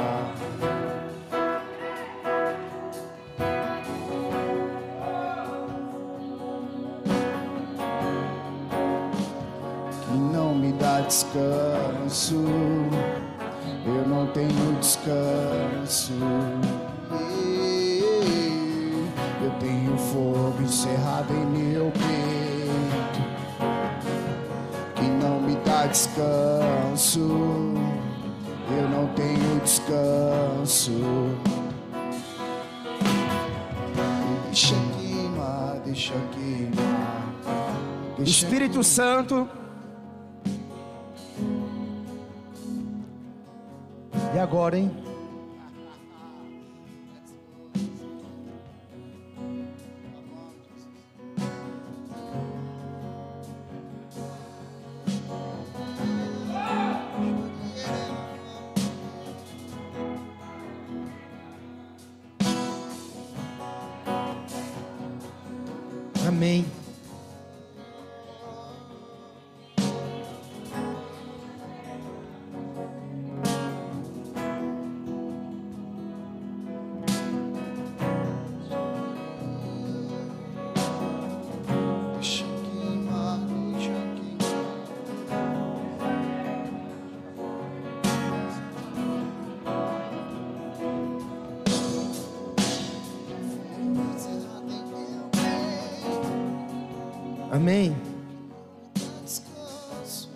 Deus. Aplauda Jesus bem forte.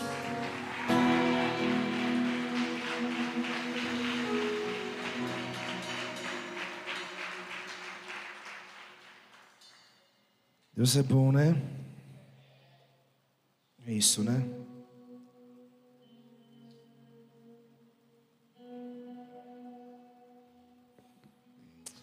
Deus abençoe você em nome de Jesus. Que a graça, o amor e a consolação do Espírito Santo da promessa esteja sobre a tua vida. Vai nessa paz. Deus te abençoe. Até mais. Tchau, tchau.